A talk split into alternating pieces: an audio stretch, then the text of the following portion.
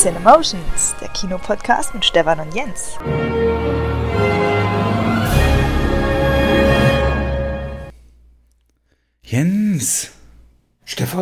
Eine Top-5-Liste im Podcast zieht immer. Kann man immer ähm, ein Teaserbild machen und äh, hört man gerne zu, weil es natürlich von hinten, von unten nach oben immer spannender wird. Und wir haben mal gesagt, wir lassen euch mal ein bisschen auch in unsere äh, ja, Kino-Mensch-Werdung äh, reinfühlen und werden ähm, mal darüber reden, was denn die Top 5 prägendsten Filme für uns gesinnt. Und zwar nicht nur vom Sachen Filmgeschmack her oder so, äh, sondern vielleicht sogar aufs Leben, Verhaltensmuster und wie auch immer, weil Filmen sagt man ja durchaus auch nach, dass sie verändernd wirken können. Und ähm, ja, mal im Kleinen, mal im Großen. Und wir haben uns die Großen rausgesucht. Und zwar die Top 5 prägendsten Filme, die wir je gesehen haben. Da werden jetzt Anekdoten fallen und ich hoffe, ähm, es bleibt spannend und wird spannend für euch. Und deswegen ähm, müssten wir uns nur entscheiden, wer anfängt. Heute fängst du mal an. Okay. Auf meiner Platz 5 von den Filmen, die mich am meisten geprägt haben, habe ich Independence Day. Release 96, ähm, da war ich zwölf Jahre, also wirklich genau der Sweet Spot, äh, in dem man noch diese kindliche Begeisterung für alles hat, aber schon genug, sag ich mal in Anführungszeichen, Verständnis von der Welt, um so diese ähm, Bilder auch toll zu finden und die, die Implikationen von, von sowas, von so einem Angriff ähm, so halbwegs mit offenem Mund zu bestaunen. Der Film hat mich in mehrfacher Weise geprägt. Und zwar einerseits war der erste, der mich, wie man so heute sagen würde, zu einer Action, ja. Jeder, jeder, jeder Werbe- und Marketingmensch will ja das, ein Call to Action, also dass, dass man irgendwie seinen, seinen, seinen umworbenen Kunden dazu führt, dass der noch irgendwie mehr macht. Ne? Schreibe hier in die Kommentare, warum du das, das gewinnen willst, ist eine Action und so weiter.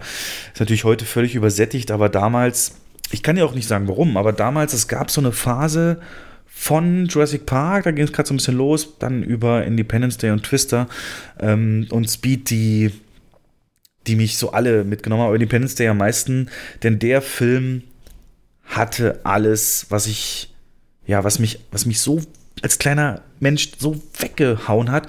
Also allein die Trailer und die, die, die Prämisse. Also wie gesagt, Trailer, das muss man auch nochmal sagen, damals, ne, wir hatten ja nichts, wir hatten ja kein Internet, wir konnten die Trailer nicht hundertmal reinziehen und, und, und, und, und Frame-für-Frame-Analyse. Also hatte ich den in irgendeinem anderen Zusammenhang, ich glaube Fernsehen oder irgendeinen anderen Kinofilm, ich weiß es nicht mehr, halt aber auch gesehen und es war halt, ich war sprachlos. Also du siehst das Weiße Haus explodieren durch ein Alien-Raumschiff, das Städte durchmessermäßig über denen hängt und ähm, äh, ein Laserstrahl aus der Mitte herauskommt, der das Ganze dann einfach mal hochsprengt. Äh, mit dramatischster Musik drunter. Diese ikonische Szene, in der ähm, dieser Schatten dieses Raumschiffs sich über New York legt Du hast äh, diese Straßenszene, diese Feuerbälle, alles wird so ein bisschen angeteasert. Und in dem Film ging es dann sogar los, dass ich vor Filmstart, war das zum Beispiel so, habe ich mir ein Sticker-Album geholt von diesem äh, Film. Denn ja, das war damals halt so eine Sammelaktion. Ich komplett drauf angesprungen und ich konnte, ich habe, weißt du, mit dieser Fantasie, die man als Kind halt auch hat, diese Begeisterungsfähigkeit, habe ich, als ich das Sticker-Album vollständig hatte, das war vor dem Filmstart, hatte ich diesen Film zusammen. Ich konnte diesen Film in meinem Gehirn abspielen, allein durch die Szenen, die ich da über ähm, die Sticker und die Beschreibung, die dazu war, hatte. Also wieder, es gibt, ich weiß heute noch eins, wie dieser ähm, am Ende, wo sie da oben sind in dem Mutterraumschiff und diese Rakete halt abfeuern, ähm, mit dem sie das dann hochjagen, äh, wie sie das aus der aus dem Laderaum praktisch dieses Raumschiffs ablassen mega gut. Und ähm, ja, mit Fat Lady in der Schnauze und. Ja, das war erst dann unten wieder auf dem, auf dem Boden, genau. Aber allein ja. dann diese ganzen Dinger, die es angesprochen hat, wie eben auch diese Area 51. Klar, hast du irgendwie mal hier und da gehört und damals natürlich alles noch nicht so klar, warst ein bisschen Akte X schon drin, hast es da in dem Zusammenhang auch mal gehört und dann siehst du da diese riesige Salzwüste und, und diese Szene, die ich halt auch nie vergessen werde, wie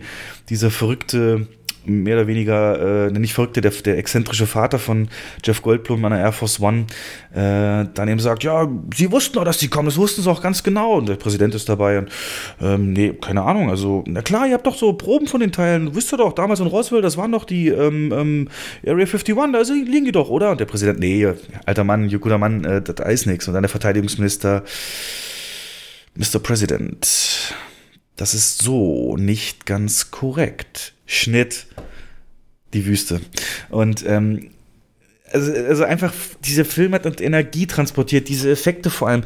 Es hat meine damals schon in ersten Ausprägungen vorhandenen ähm, New York-Faszination noch viel mehr gesteigert, weil das hast du da natürlich auch. Ich habe mir die Roman- ähm, äh, jeder Film wird auch so ein bisschen auch als Roman verwurstet. Den habe ich mir geholt, auch vor dem mhm. Film noch und habe mir das durchgelesen und ich habe das in, in meinem Kopf lief der Film durch diese Worte. Das war, ich war da so drin. Du hast diese ikonischen Sachen wie Willkommen auf der Erde, wenn Will Smith erstmal dem Typ da eine reinballert.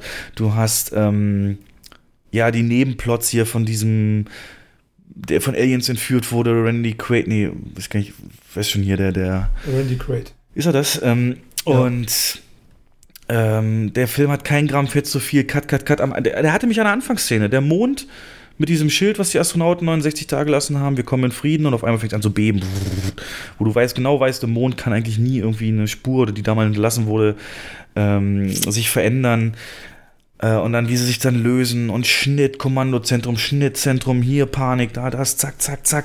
Natürlich die bekannte Boomer-Szene äh, mit dem Hund, wie er dann da wegrennt. Ähm, Will Smith, auch mit diesem ganzen NASA-Ding. Ach Mann, ich wollte immer schon, schon dahin und dann lehnen sie ihn ab und dann wird er doch der Held, indem er eben so im Raumschiff fliegt. Ähm, du hast eine scheinbar undurchdringliche Barriere, die sind hoch überlegen, eigentlich siehst du keine Chance.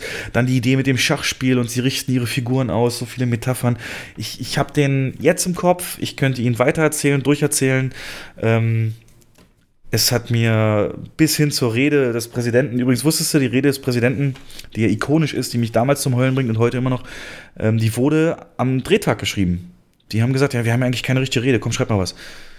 Ja, und das ist so geblieben und das war die und Wahnsinn. Und heute feiern wir unseren Independence Day. Dazu dieser grandiose Soundtrack von David Arnold. Ähm, Insbesondere habe ich so zwei Lieblingsstücke. Ähm, International Code ist das eine, ähm, wo sie halt rausfinden, dass die Aliens halt nicht alles ausgeschaltet haben und über Morsecode man noch ähm, äh, äh, ähm, na, kommunizieren kann. Dann siehst du erst so schöne, so Happy Musik, so dann, dann, dann so ein bisschen hier geht's vorwärts und dann äh, Cut eben und dann verändert sich die Musik je nach Location. Dann kommst du halt nach Russland und auf einmal hast du diese da, da, da, da, weißt du, diese, diese Chöre drin wie bei Roter Oktober und oh, Wahnsinn. Und ähm, habe ich hoch und runter gehört. Ich hatte ihn damals auf CD den, den Soundtrack hoch und runter, ne? Hoch und runter, wirklich. Ich, ich David Arnold ist ein ganz großer. Ich finde es schade, dass der nicht mehr viel macht. Der macht ja viel, äh, Sherlock macht er, glaube ich. Boah, ansonsten im Kino. Ja, ich glaube, David Arnold. Ähm, so ein bisschen sein Nachfolger spirituell ist Harald Kloser, ne? Sagt ja, der Name was? Chino geht auch so in die Richtung. Aber jetzt speziell aus dem deutschen Lager. Ist David Arnold, war das ein Deutscher? Mhm. Nee, war. Nee, nee. Mhm. Der hat ja auch zu den ersten Bond-Filmen, also Pierce Brosnan Bond-Filmen, bis auf den ersten hat er gemacht und die ersten Craig Bonds auch. Ganz großer Komponist. Aber äh, kannst du Independence Day heute noch genauso genießen? Findest du den heute genau noch so faszinierend? Jens, oder Jens, jetzt, fällt ich, das so ein bisschen ab? Ich, ich weigere mich, den zu gucken. Ich, der war doch so oft auf Netflix und, und äh, ich hätte so oft der die Möglichkeit gehabt. Ja, ständig. Also gut, im Fernsehen mit Werbeunterbrechung würde ich wahrscheinlich nie mehr gucken, aber ich, ich will eigentlich den nicht gucken, weil ich denke mir, ich habe in meinem Kopf doch vollständig da. Ich, ich habe ihn verbunden mit diesen Kindeserinnerungen.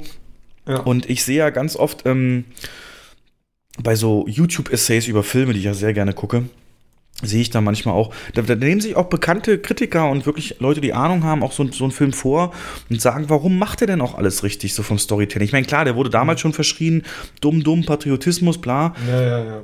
Aber du kannst dem nichts vorwerfen, was das Casting oder die, die Entwicklung der, der, ähm, der, der Charaktere angeht. Du hast, du hast ähm, diese simplen Methoden, ne, die etabliert werden. Es ist alles kein, kein Oscar-Writing, ne? Aber denn, denn am Anfang hast du irgendwie eine Szene, die etabliert, dass der Präsident nicht gut lügen kann. Und, und, und dann später liegt seine Frau verletzt im Krankenhaus, er redet mit dem Doktor, geht zurück zu ihm und er sagt, du wirst es schaffen. Und sie wieder, du warst noch nie ein guter Lügner. Oder meine Augen jetzt gerade feucht in dem Moment, ne? Weil das ist so prägend gewesen für mich. Und ich, mich, also selbst für mich ist Independence Day prägend gewesen. aber, Aber in einer anders. anderen- Ja, als, Ja, ein ähm, bisschen anders, weil ich glaube, das habe ich schon mal erzählt. nee, wüsste ich jetzt nicht. Naja, da habe ich, da habe ich doch im äh, Kino gearbeitet. Damals im Kapitol in Altenburg als Student. Und, äh, Ah, okay. Ach, du hast da was aus dem Film Filmkopie geschnitten, war das das? Nee, die ist mir runtergefallen. Die ganze Filmkopie ist mir Ah, runtergefallen. du musstest äh, säubern und zusammenkleben wieder, ne? Die ganze Nacht durch bis früh um fünf. Ähm, Der sah auch dann tatsächlich so aus, als ob er in den 30er Jahren gedreht worden wäre, mit Kratzern und, und Dreck und allem drin. Ähm, ja, kann ich nachvollziehen. Guter, guter Einstieg. ähm, aber so richtig begründen Aber kann ich jetzt wusstest nicht. du, dass, wu- wusstest du, dass ähm, Independence Day und vorher Stargate nur möglich geworden ist durch Universal Soldier? Weil der so ein Erfolg war, ne? Ähm, der hat damals Universal Soldier nur gedreht. Also Emmerich hat das als Bedingung gemacht, hinterher den, den Stargate und den Independence Day. Nur dann hat er äh, gesagt, macht er Universal Soldier. Ähm, seine, Bedingung. seine, seine Debütarbeit, der war da auch, glaube ich, Filmstudent oder so, Emmerich. Ähm, Mhm. Soll wohl auch ein ganz anständiger Film sein. Irgendwie so. Der hat ja hier in Deutschland schon ein bisschen was gemacht gehabt. Ja. Joey, alles so, mh, alles stark an Spielberg angelehnt. Ne? Wenn du Na, du kennst doch seinen guckst- Spitznamen. Ja, ja.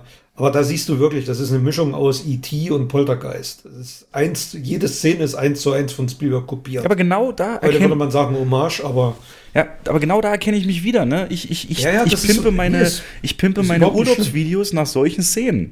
Ich, Ja, ich, ich, ich nehme im Urlaub Videos auf, wie ich sie einstellungsmäßig kenne aus anderen Filmen, weil ich das einfach, weil es so funktioniert für mich.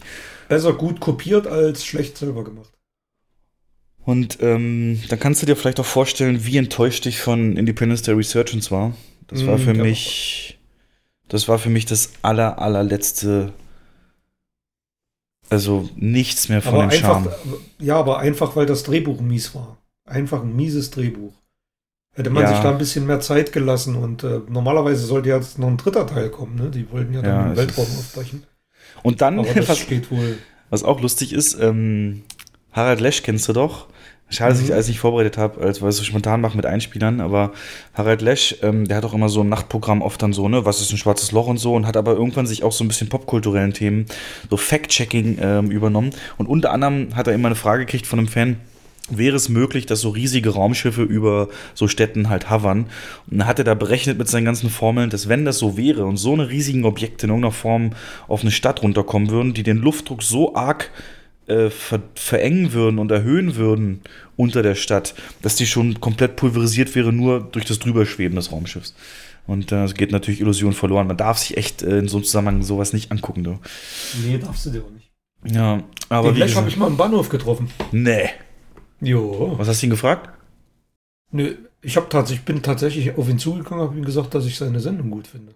Guck mir die tatsächlich gerne mal an. Alpha Centauri. Alpha Centauri, genau so heißt sie. Jo.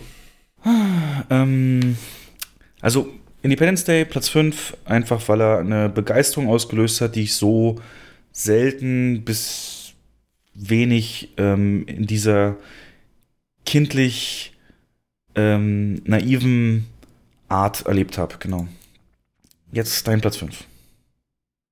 Wir bleiben im Weltraum.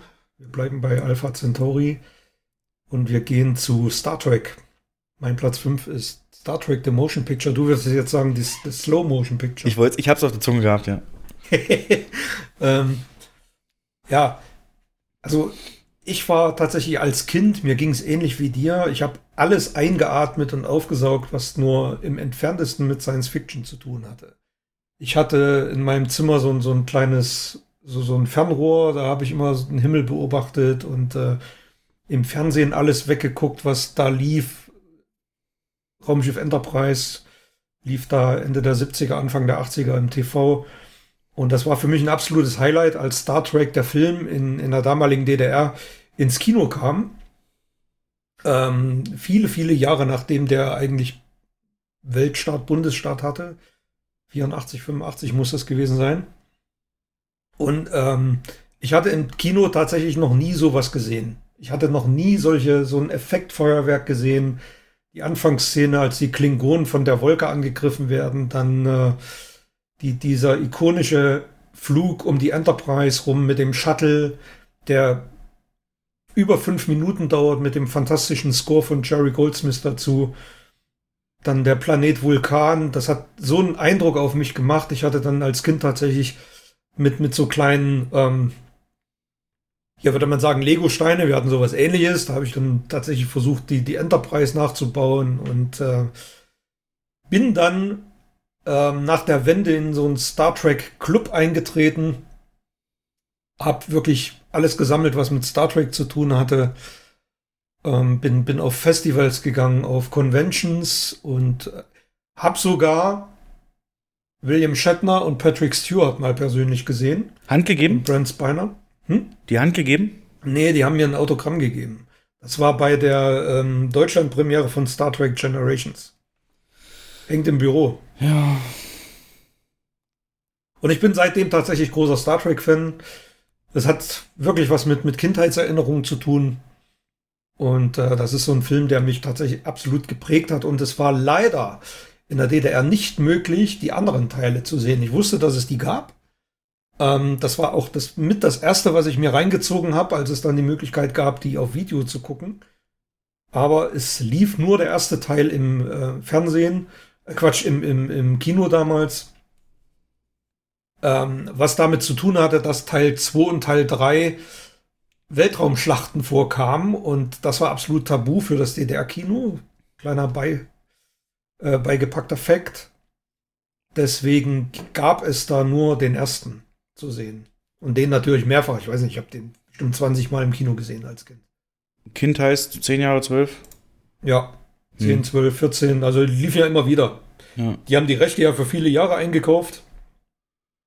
Äh, es war nicht so, dass so ein Film aus nach vier, fünf, sechs Wochen aus dem Kino verschwand. Der ist dann nach drei Monaten einfach mal nochmal gelaufen, dann im nächsten Jahr nochmal ein paar Mal. Äh, also man konnte den immer wieder sehen.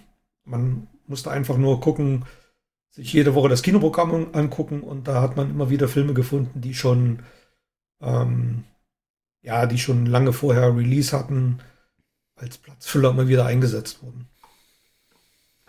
Also du sagst auch wegen dem optischen, ja, wegen den Ja, Schlachten, definitiv. wegen äh, wegen Es wegen ist für mich Weltraum. heute noch optisch der eindrucksvollste Star Trek-Film. Mit großem Abstand. Und vom Inhalt her hat er da irgendwie dein, dein also der hat ja, hat der Lore-mäßig ähm, irgendwas losgetreten oder der war doch, der war doch der, das war doch der Film, der so nochmal komplett umgeschnitten wurde, ne? Der war doch eigentlich so ein anderer Nee. Captain, der dann später gestorben ist. War das nicht das? Oder nee, das war der nee, nee, nee, das ist, das ist die Ah, Serie. hm, Das ist die Serie. stimmt. Ähm, na, das hat schon, ähm, hat schon ein bisschen was, ja, wie soll ich sagen, das ist eigentlich der Film, der am meisten auch Handlung hat. Also es geht darum, dass die, die, ähm, diese Wolke einen zerstörerischen Kurs auf die Erde nimmt Ja. und dass sie halt herausfinden, dass sie ihren Schöpfer sucht und das Objekt in dieser Wolke ähm, entpuppt sich dann als Voyager 6 Raumsonde, die 1978, gerade als dieser Film entstand, in den Weltraum geschossen wurde und die ähm, die Aufgabe dieser Sonde war einfach, alles Erlernbare zu lernen, also einfach Daten zu sammeln. Und das hat sie über hunderte von Jahren gemacht. Und, und äh, die letzte Aufgabe war immer, die Daten wieder an ihren, an die Erde zu übermitteln. Und das, darum geht es in diesem Film. Also da ist schon sehr viel, ja, es steckt sehr viel Wissenschaft auch mit drin, sehr viel aktuelle. Das Ende der 70er Jahre war ja ein riesengroßer Science-Fiction-Boom, der durch äh, Star Wars entstanden ist. Und ich glaube, ohne Star Wars hätte es auch Star Trek, The Motion Picture, gar nicht gegeben. Ich Ja, glaube, da hätte keiner für locker, äh, Geld für locker Ja. gemacht ja, ist glaube ich relativ bewiesen. Ja. Na, da haben wir endlich mal die Ursache äh, allen Übels da für dich rausgefunden. Mhm. Nee, schön, schön. Und ähm, da ist dann auch keiner mehr rangekommen, ne? Von den anderen Star Treks. Es ist nicht mein Lieblings-Star Trek. Okay. Ähm, mein, also ich finde, der beste ist immer noch Star Trek 2, der Zorn des Khan. Gut, aber eben der prägendste. Aber der prägendste, genau. Ja, und darum geht's ja hier, genau. Ja. Dann äh, verlasse ich mal den, den, den Science-Fiction-Bereich äh, vorerst und komme zu meinem Platz 4 der Top 5 Filme, die mich äh, wirklich am meisten geprägt haben. Und das ist Casino. Martin Scorsese's Casino. Ähm, ist ja ähm, nach Goodfellas rausgekommen. Ich habe tatsächlich irgendwie zuerst Casino gesehen und Goodfellas dann später. Hm, war auch natürlich jünger. Ich weiß gar nicht mehr, wie alt ich genau war, als ich den geguckt habe, aber es ging dann schon eben äh, Richtung später, 14 mindestens, weiß nicht wie, wie genau. Und ähm, hier ist es so, dass er mir, so komisch es jetzt klingt, aber so ein paar Sätze ins, in den Kopf geprügelt hat, die mich halt prägen und die mir hängen geblieben sind. Ähm, unabhängig davon, ob sie mich dann im Real Life auch beeindruckt haben oder beeinflusst haben, aber an, immer mal wieder poppen die auf in gewissen Situationen. Also A ist der Film natürlich auch so ein grandioses Meisterwerk, der dich ja von Anfang an nach den Opening Credits ähm, mitnimmt in eine Welt, die du so noch nie gesehen hast. Das ist ja eben dieses, dieses glorifizierende, diese, diese, diese Inner Workings, dieses Hintergrundgetue ähm, oder, oder, oder Abläufe, von Mafia-kontrollierten Casinos dann eben halt und was Las Vegas für die Mafia bedeutet und wie da eben Geld abgeschöpft wird, ist so die große Anfangssequenz. Und ähm, dann dreht sich der Film ja darum, wie man eben Robert De Niro, das ist Ace Rothstein, sein Charakter, ähm, holt, um da ein Casino zu leiten, mehr oder weniger aus Fassade, aber weil sie eben auch wissen, dass der Mann ähm, seinen Job ernst nimmt und auch tatsächlich den Umsatz einfach von so einem Casino massiv steigern kann. Und mehr Umsatz heißt halt mehr Abdrücken für die Bosse. Und später schicken sie ihm Joe Pesci, der ihn eigentlich beschützen soll, dann aber sein eigenes Ding macht und so weiter. Und dann kommen die ganzen Konflikte. Mhm. Aber speziell, also A, das eben, wie es da funktioniert innerhalb des Casinos ähm, diese Abschöpfung des Geldes, ähm, diese erste Sequenz und das Kinobusiness, da wurde dann eben in der Sequenz erklärt, was ist ein High Roller, ne? also ein Wort, was man heute viel mehr kennt, aber High Roller eben die, die mit großen Einsätzen spielen, was ein Casino macht, damit sie am Ende doch noch gewinnen, bis hin zu faken, dass das Flugzeug eben kaputt ist, das Privatflugzeug und so weiter. Aber am ehesten noch eine Sequenz, in der Joe Pesci aus der Off-Stimme erklärt, dass in dem Moment, wo sie sich eben diesen Sam S. Rothstein da reingeholt haben, äh, geht der Spruch so irgendwie. Und kaum war Sam da, innerhalb von drei Monaten äh, verdoppelten sich die Umsätze des Casinos. Und warum? Weil er ein vom Spiel besessener war. Und dann setzt so eine Montage ein, die ihn halt zeigt, wie er so jeden Bereich seines Casinos, also ganz bekannt ist halt die, wo er den Würfel in der Hand hält und den pustet und der sich dann halt dreht zwischen seinen Fingern, um eben zu gucken, oder zwischen so, in, so einem, in so einem Gerät eingespannt, indem er eben guckt, dass der keine Unwucht hat. Und ähm, wie er in einer anderen Szene war da gerade ein Geschäftsessen und, und, und, und hat da so ein Muffin vor sich, wo Blaubeeren drin sind. Und dann merkt er halt, weil sein Gegenüber auch so ein Muffin hat, ähm, dass der viel mehr Blaubeeren drin hat als er bei sich. Und er rennt halt sofort in die Küche und sagt, schau mal, was ist denn das hier und warum nicht die gleiche Menge und das kostet uns Geld. In jedem Muffin kommt genau die gleiche Menge, so und so machen sie das. Dann dealt er halt mit den ganzen ähm, Trickbetrügern auf eine wahnsinnig ähm, ja, einschüchternde Art, aber eben auch sehr souverän, wo wie, es gibt da so eine tolle Sequenz zu ähm, I Ain't Superstitious als Song, hatten wir auch mal in den Top, Top Film Songs, wie er sich dann Schuh zubindet und damit eben so Leute auffliegen lässt, die sich über elektronischen Kontakt da so ein bisschen ähm, zu, zu funken, was, was der Geber halt hat, noch unter seiner Hand verdeckten Karte. Und so hin und her. Und diese Sätze so, ne, er hat es geschafft, innerhalb von drei Monaten den Umsatz zu verdoppeln und der war ein vom Spiel besessener und dann geht er da wirklich im Detail ran an die Arbeiten. So wollte ich mich und habe ich mich und sehe ich mich äh, praktisch auch. So, so, so will ich, dass mein Selbstbild ist, theoretisch. Ich sage, äh, wenn ich irgendwas anpacke, dann verbessern sich da die Kennzahlen. Dann, na gut, so mit dem Verdoppeln und mittlerweile bin ich realistisch geworden, aber ähm, da, da setze ich doch sehr stark auch an, an mich den Anspruch, ähm, das, was ich anpacke, auch in dem Detailgrad äh, anzufassen. Deswegen, du kennst es von mir, Jens. Ich bin teilweise ein Chef, der sehr, sehr viel Mikromanagement betreibt, obwohl das ähm, manchmal eben auch ja dich aufhält oder als störend empfunden wird, dass ich mich in so kleine Sachen einmische. Aber einfach, weil ich durch diesen Film nicht gelernt, natürlich nicht, aber zum Teil eben auch mitgeprägt wurde, dass man, wenn man sich selbst um was kümmert, und da ist auch dieser Satz her, den ich viel zu selten im Real Life bringe, sie haben mir drei Möglichkeiten, was zu machen. Die richtige Art, die falsche Art und meine Art. Ne, als er dann so einen Mitarbeiter eingeschleust gekriegt hat von einem Behörden, oberen Regierungstypen da aus Nevada, der aber ein absoluter Vollpfosten ist und es nicht checkt, dass irgendwie drei Automaten nacheinander einen Jackpot ausspringen, wo er auch sagt, also wissen Sie, wie, wissen Sie, wie hoch die Wahrscheinlichkeit ist, dass ein Automaten-Jackpot ausspringt? 1 zu 10 Millionen. Wissen Sie, wie hoch das bei zweien ist? Mal so und so. Und bei dreien ist das eine mathematische Unmöglichkeit. Das kann es einfach nicht geben. Also entweder sind Sie zu dumm, den Job hier zu machen, dann brauche ich Sie hier nicht, oder Sie stecken hier mit drin, dann brauche ich Sie erst recht nicht. Und ähm, ich habe ich hab hab mir gerade überlegt, ach, Casino ist also dran schuld. ja, schuld? Ich werde nie wieder diesen, ich werde nie wieder diesen Drecksfilm gucken. naja, jetzt zieh dir nicht in den Dreck. Ähm, nee, aber das, das ist so, aber das ist natürlich auch Scorsese. Er hat es ja nun mal drauf, auch die, ähm, diese Gangsterwelt so in so, so, so glorifizieren. Das ist ja auch das, was wir bei Irishman gesagt haben. Im Gegensatz zu Goodfellas und Good Casino glorifiziert der halt gar nichts. Und deswegen wird er von vielen als, als so fremdartig empfunden, bis hin zu langweilig. Ähm, und das, das ist halt Höchstform Scorsese, diese beiden Filme. Und ähm, wie er als Chef auftritt, so auch was er ausstrahlt, wie souverän er so Situationen handelt. Ähm, Wahnsinn. Also. Finde ich gar nicht langweilig, Casino.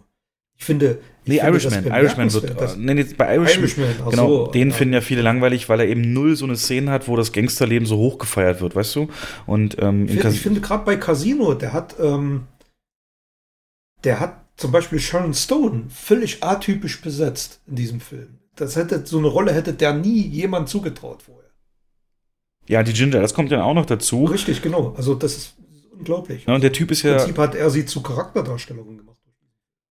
Für mich fällt es, mir fällt es ganz schwer, diesen Film weiterzugucken, ab dem Moment, wo der ganze Stress mit, mit, mit Sharon Stone losgeht. Ne? Sie ist doch dann irgendwann, sie hängt doch mhm. dann auch an diesem anderen Typen. Übrigens jetzt ja, hier ganz. Fängt dann an zu, zu trinken. Ganz peinliche Geschichte auch. Ähm, da kam er dann eben kurz darauf, so auch dann die ersten Freundinnen und so. Und es gibt da so ein Telefonat. Während der Hochzeit mit Sam ähm, ruft sie ihn ja an, völlig verheult, so dass sie ihn vermisst und irgendwie nicht von ihm wegkommt. Also komplett abusive Relationship, ne? Sie, er pumpt sie mal an für Geld und so. Und dann hängt, äh, hängt sie da am Telefon, er sagt so, spürst du mich in deiner Magengrube? Spürst du mich in deinem Herzen? So komplett diese Sprüche, ne? Ich habe die halt verwendet, ne, in SMS. Und ähm, aus dem Kontext genommen natürlich völlig scheiße, weil in der Szene A war er gerade bei, war gerade eine Nutte bei ihm und sie nimmt, nimmt gerade Koks so vor ihm weg, während er mit ihr telefoniert und sie heiratet natürlich gerade Sam.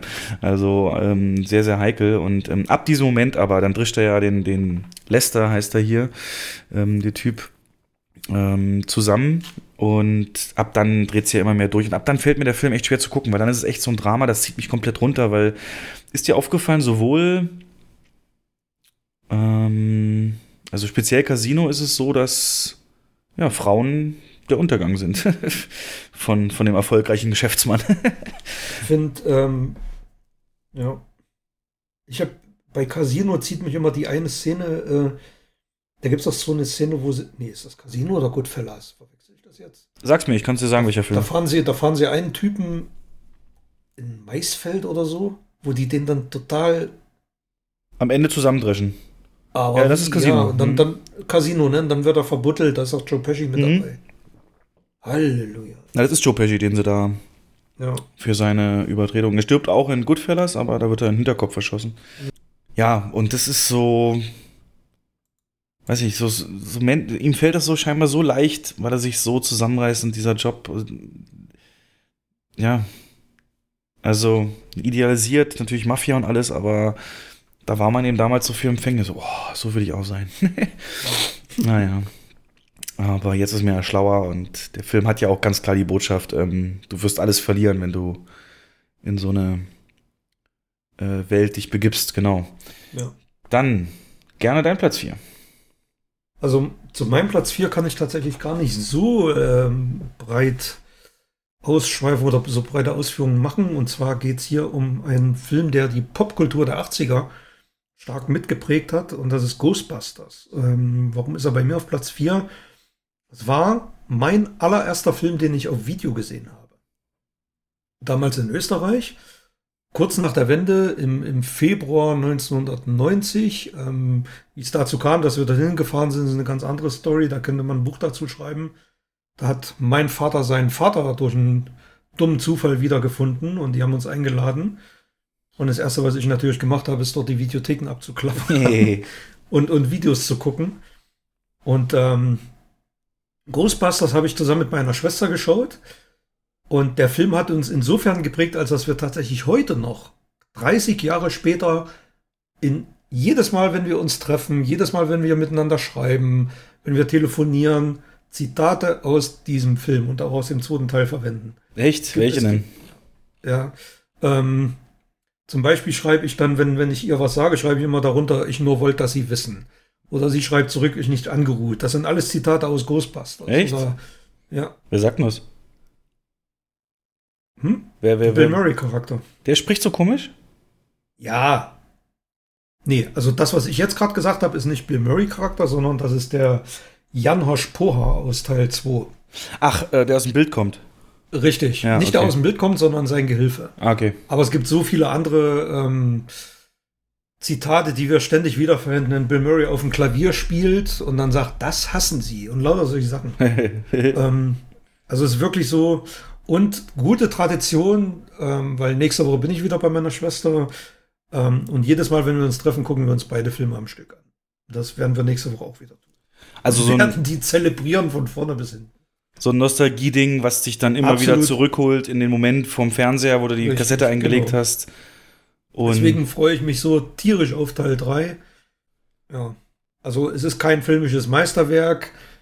Absoluter, absoluter Fun-Film, ähm, 80, typischer 80er-Film, toller Humor, tolle Schauspieler und ähm, aber es hat mich wirklich so insofern geprägt, als dass es für mich ähm, ja so was familiäres hat. Also das ist, gehört für uns zum allgemeinen Sprachgebrauch dazu, äh, diese Zitate aus diesem Film zu verwenden.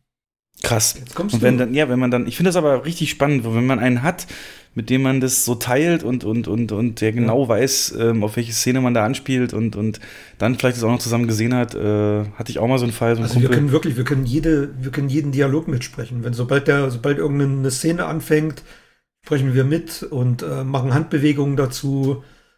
Ja, Hauptsache, ihr macht das nicht so militant. Ich kannte mal einen, der hat das ähm, bei Blues Brothers gerne gemacht. Also der hat Mhm. äh, einen Kumpel von meinem Vater und immer wenn der da war, irgendwie um Blues Brothers, dann wurden ganze Szenen zitiert und irgendwann kam er mit seinem Kind und das war komplett indoktriniert. Das konnte, musste wahrscheinlich, aber konnte eben auch ähm, das mitmachen und dann hat er sich da so einen Dialog äh, Austausch mit seinem, seinem Kind. Es war immer so nervig, fand ich, auf den Feiern, aber Also das machen wir tatsächlich nur unter uns.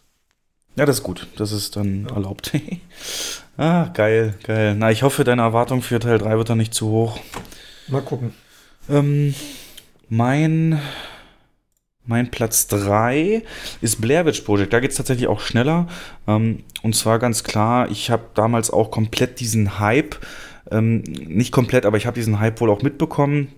Ähm, ich glaube 99 war der Film, ich weiß gar nicht genau, auf jeden Fall auch noch sehr jung. Ja, kommt hin, ja. 14, 15 und dann natürlich auch kein Internet und nix und, und, und habt ihr noch nicht im Kino gesehen, sondern irgendwann auf Video, Videothekenzeit war grandios, müssen wir auch mal eine Nostalgiefolge machen, was so Videothekengänge allein, wie, wie kultig die waren, aber unabhängig davon habe ich den dann äh, geholt, so typischer Kumpels, ähm, Filmabend, whatever und dann hieß es auch nur vom Kumpel, die hast du gehört, die Schauspieler, die sind ja verschwunden, ne? Die, die gibt's nicht mehr. Und äh, nicht die Schauspieler, die das gedreht haben, die sind ja verschwunden. Ähm, und, und das ist das, was man da gefunden hat. Und, und ich war wirklich so auf dieser Grenze, ich habe das noch geglaubt so. Und ich konnte das natürlich nicht verifizieren und ähm, habe das ähm, komplett für bare Münze genommen. Und dann auch geht der Film ja so los, dass er erstmal so ein paar Leute da interviewen über diesen Blair Witch-Mythos. Und äh, sagen wir, was kennen Sie über die Blair Witch, äh, Blair Witch oder die Blair Hexe? Was, was wissen, wissen Sie darüber? Und ja, und in der Nacht soll sich verwandeln und ganz schwarzhaarig und pelzig sein und oh, dann waren sofort diese scheiß Bilder im Kopf so. Und dann geht die ganze Wald-Action los, war auch gruselig und so, aber das Allergruseligste, weil es eben auch wieder richtig krass war, weil am Anfang hast du eben was gehört, was die Hexe macht, äh, nämlich, dass wenn sie kurz bevor sie einen ähm, tötet, ähm, stellt sie dann erstmal in die Ecke, weil sie irgendwas vorbereiten muss und man darf nur in der Ecke stehen und die Ecke angucken. Und dann gehen sie halt da durch den Wald, erleben das alles, finden irgendwann dieses Haus und, und ähm, gehen dann halt runter in den Keller und der letzte Einstellung ist halt, wie die Kamera diesen Raum betritt. Du siehst einen in der Ecke stehen, wie paralysiert und im nächsten Moment fällt die Kamera zu Boden, Cut, Ende. Und es ist der erste und einzige Film, der mich halt wirklich nicht schlafen lassen hat. Ich habe dieses Bild, weil halt vor allem jedes, jeder fucking Raum, in den du gehst, ne, hat eine Ecke so. Und ähm, ich hatte dieses Bild ständig im, Au im Kopf und dachte mir, scheiße, wenn da jetzt einer steht und sei es aus Zufall, weil er da irgendwie ein Bild anbringen will oder was. Ich hätte mir, ich wäre verschreien, ich wäre nicht mehr, nicht mehr eingekommen. Das hat mich so mitgenommen. Ich konnte das Licht nicht ausmachen, tagelang, weil ich dachte, sobald ich die Augen öffne, sehe ich da einen in der Ecke stehen. Allein wenn ich jetzt drüber rede und das wieder so präsenter wird, dann habe ich, wird zum Beispiel mulmig gleich beim Pennen. Und, ähm, das hat mir eben auch gezeigt, dass ich für so richtige so, so Schockhorror oder so Psycho-Horrorfilme echt nicht empfänglich bin. Und das ist auch so ein Genre, da wirst du mich selten drüber erzählen hören. Wir kennen uns jetzt lang genug. Ich glaube, du könntest nicht einen Horrorfilm, den ich hier mal reviewed habe oder erwähnt habe, geguckt zu haben. Ähm, weil ich da gemerkt habe, dass ich zu weich bin, dass ich so eine Sachen so mit meiner Fantasie mich da reinsteigere oder so mitnehme noch ins echte. Ne? Das, was gut ist bei so Sachen wie Inception, dass ich noch ewig lange drüber nachdenken kann, rächt sich bei solchen Filmen, die das dann eben noch übrig lassen. Und hier halt die Kombi dann mit dem jungen Alter, also mit dem, dass man noch jung war und, und diese ja, ja. nicht verifizierbaren Geschichten darüber. Ähm, ja. Aber solche Filme haben wir ja also als Kinder oder als Kind alles weggeguckt, was Horror, also wenn im Fernsehen, da kam Samstagabend auf dem ZDF immer so eine Reihe, der fantastische Film. Ähm, deswegen kann ich das wirklich gut nachvollziehen. Da habe ich auch einige Filme geguckt, die für mein Alter eher noch nicht so geeignet ja, aber waren. Aber du hast nicht aufgehört. Nee, aber die, ähm, ich sag mal, du, diese schlaflosen Nächte und die hinter jeder Tür irgendwas vermuten oder so, das kann ich gut nachvollziehen. Das ging mir dann genauso. Ähm, und es war natürlich auch eine andere Zeit. Also da war man nicht so abgestumpft wie heute. Heute ein 13, 14, 15-Jähriger, die lachen darüber. Ja, sagt es nicht. Und ähm, wir waren richtig verängst. Ich weiß nicht, ich hab doch, da lief mal die Stunde, wenn Dracula kommt. Ganz großer Horrorklassiker. Heute eher harmlos. Damals war das eine absolute, also das war unerträglich, das zu sehen. Und äh, als Kind noch ja, kann ich gut nachvollziehen. Obwohl ich ähm, finde diese Found-Footage-Filme, es ist ja nicht so mein Fall, mag die gar nicht. Es geht nicht um das Genre, es geht ähm, wirklich explizit um diese Endszene. Weil man sie eben aus der hm, Ich-Perspektive so, hm. gesehen hat, hat das geholfen. Mhm. Ähm, aber es geht mir hier nicht ums Found-Footage. Diese eigentlichen Waldszenen und so, die fand ich auch gruselig, ja, aber die hätten mich nie so mitgenommen. Ähm, klar, ich bin auch jetzt ein Schisser, wenn ich nachts allein im Wald wäre, wäre ich der Erste, der irgendwie versucht. Aber ähm, also ich gucke gerne Horrorfilme, wenn sie gut gemacht sind. Also wenn sie tatsächlich ähm, technisch gut gemacht sind, erzählerisch gut sind. also dafür, da müsstest du mir aber jetzt noch sagen schnell, weil Horrorfilme ist natürlich ein Riesengenre. Ich habe zum Beispiel mit ja, so Splatter wie Hostel oder so, habe ich weniger Probleme. Ähm, das kriege ich noch hin. Ähm, Saw oder sowas. Aber ich kann dir ein anderes Beispiel nennen, was genau in diese Kerbe schlägt. Der zweitgrusigste Film, den ich jemals gesehen habe wo ich mich auch dann hinterher geärgert habe, warum ich mir den angeguckt habe, ist Event Horizon. Kennst du vielleicht mit Sam Neill? Ja, kenne ich. Das ähm, steht genau in diese Kerbe, also dieses Psycho-Horror, das ist das, was so viel auch der eigenen Vorstellung überlässt.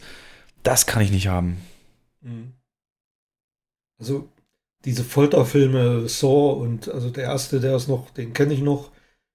Die, den Rest habe ich mir gar nicht mehr angetan. Oder Hostel ist für mich ähm, einfach nur Folterpromo. Das gesagt, geht aber das, zu das gucken. Ist nicht ne? mein, ja, aber es ist nicht mein Fall. Das ist für mich einfach nur gewaltverherrlichende Kacke und äh, ein schlechter Regisseur noch dazu. Ähm, ich, tatsächlich, ich feiere solche Filme ab wie From Dusk Till Dawn. Ja, aber das ist kein Horror. Der Teufel.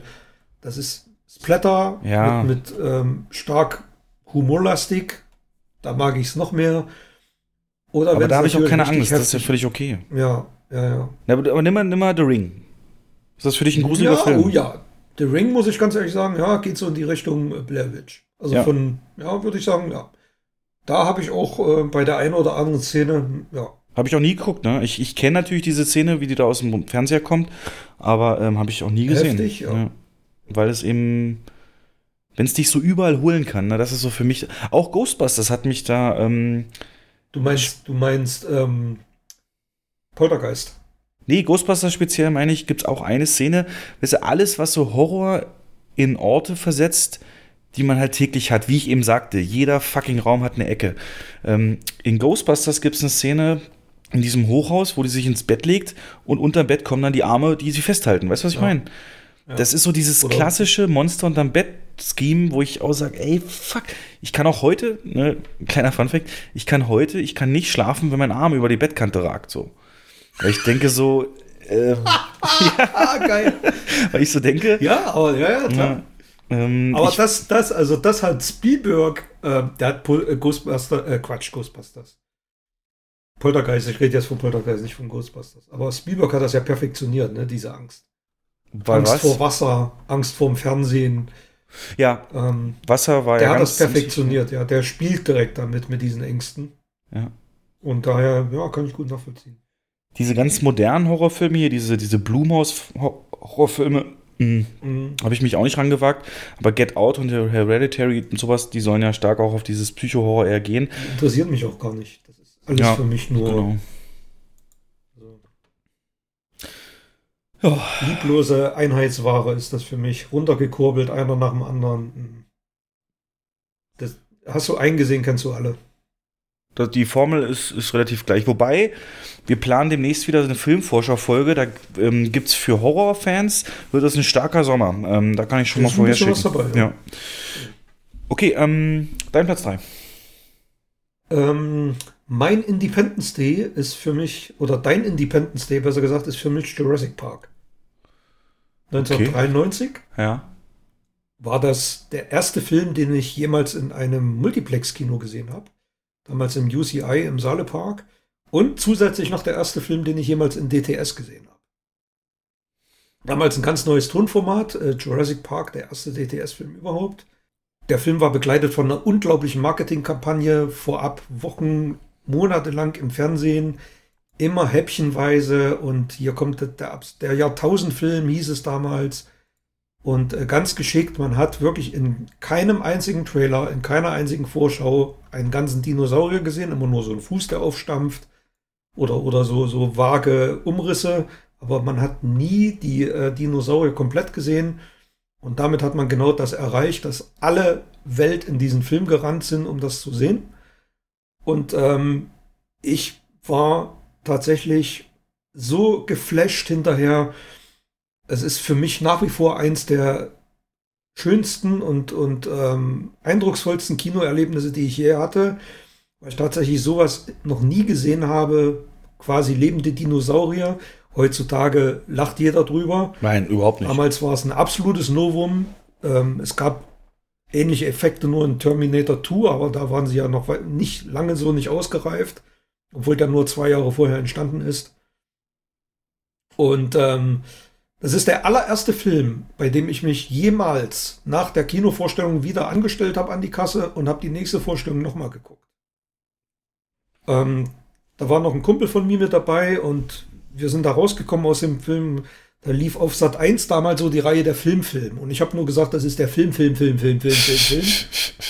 ähm, quälend, quälend war die Zeit ähm, zu überbrücken, bis der dann auf Video veröffentlicht wurde. Heutzutage kommt ein Video nach drei oder vier Monaten raus, oder DVD besser gesagt, Blu-ray. Damals Video. Und ähm, das hat 15 Monate, fast ein anderthalb Jahre gedauert, bis dieser Film veröffentlicht wurde. Und es war eine, wirklich eine Zeit des heftigen Entzugs für mich. Ich habe einen Videorekorder laufen lassen. Alles, was im Fernsehen über diesen Film lief, aufgezeichnet, um immer mal irgendwie Happen mir wieder angucken zu können. Also das war, das war einfach nur, man kann es wirklich schwer beschreiben. Wenn Aber man auf welcher, welcher Ebene hat er dich abgeholt? War das eher so ein Wow-Erlebnis hinterher oder Alles. warst du auch von der Spannung her ähm, wirklich mitgenommen? Alles. A, Spielberg ist ein absoluter Mastermind, was das angeht, Spannung aufzubauen und mit, mit den Erwartungen der Leute zu spielen. Ähm, dann hat er damals für eine FSK 12 schon eine sehr ungewöhnliche Härte gehabt. Also es werden ja auch da Menschen gefressen und Arme abgerissen.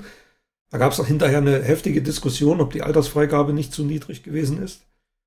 Und, ähm, und dann der T-Rex-Angriff. Das war das absolute Highlight. Und ich hatte vorher sowieso so ein Faible für Dinos. habe auch immer so, so Urzeitbücher gewälzt und. Ähm, Wirklich vorher schon? Ja, ich bin ja der absolute Creature-Feature-Fan und das war für mich so, das hm. perfekt, perfekte Metier, mich da auszutoben. Ähm, dann gibt es diese, diese Endsequenz, wo dann der, der ganze Kinosaal gebannt ist. Die der Alan Grant und, und Settler und die beiden Kids stehen in der Mitte und werden rechts von, von beiden Seiten von Velociraptoren ähm, angegriffen. Was heißt angegriffen? Die sich so ganz langsam auf sie zubewegen. Und dann geht dieser fantastische John Williams Score los. Und der T-Rex bricht durch die Wand und schnappt sich den einen Velociraptor. Und ähm, also das war einfach nur, ja, es war einfach nur wie so ein, wie eine Sensation, die man da auf der Leinwand sieht. Es war wie so ein Jahrmarktgefühl. Es war unglaublich.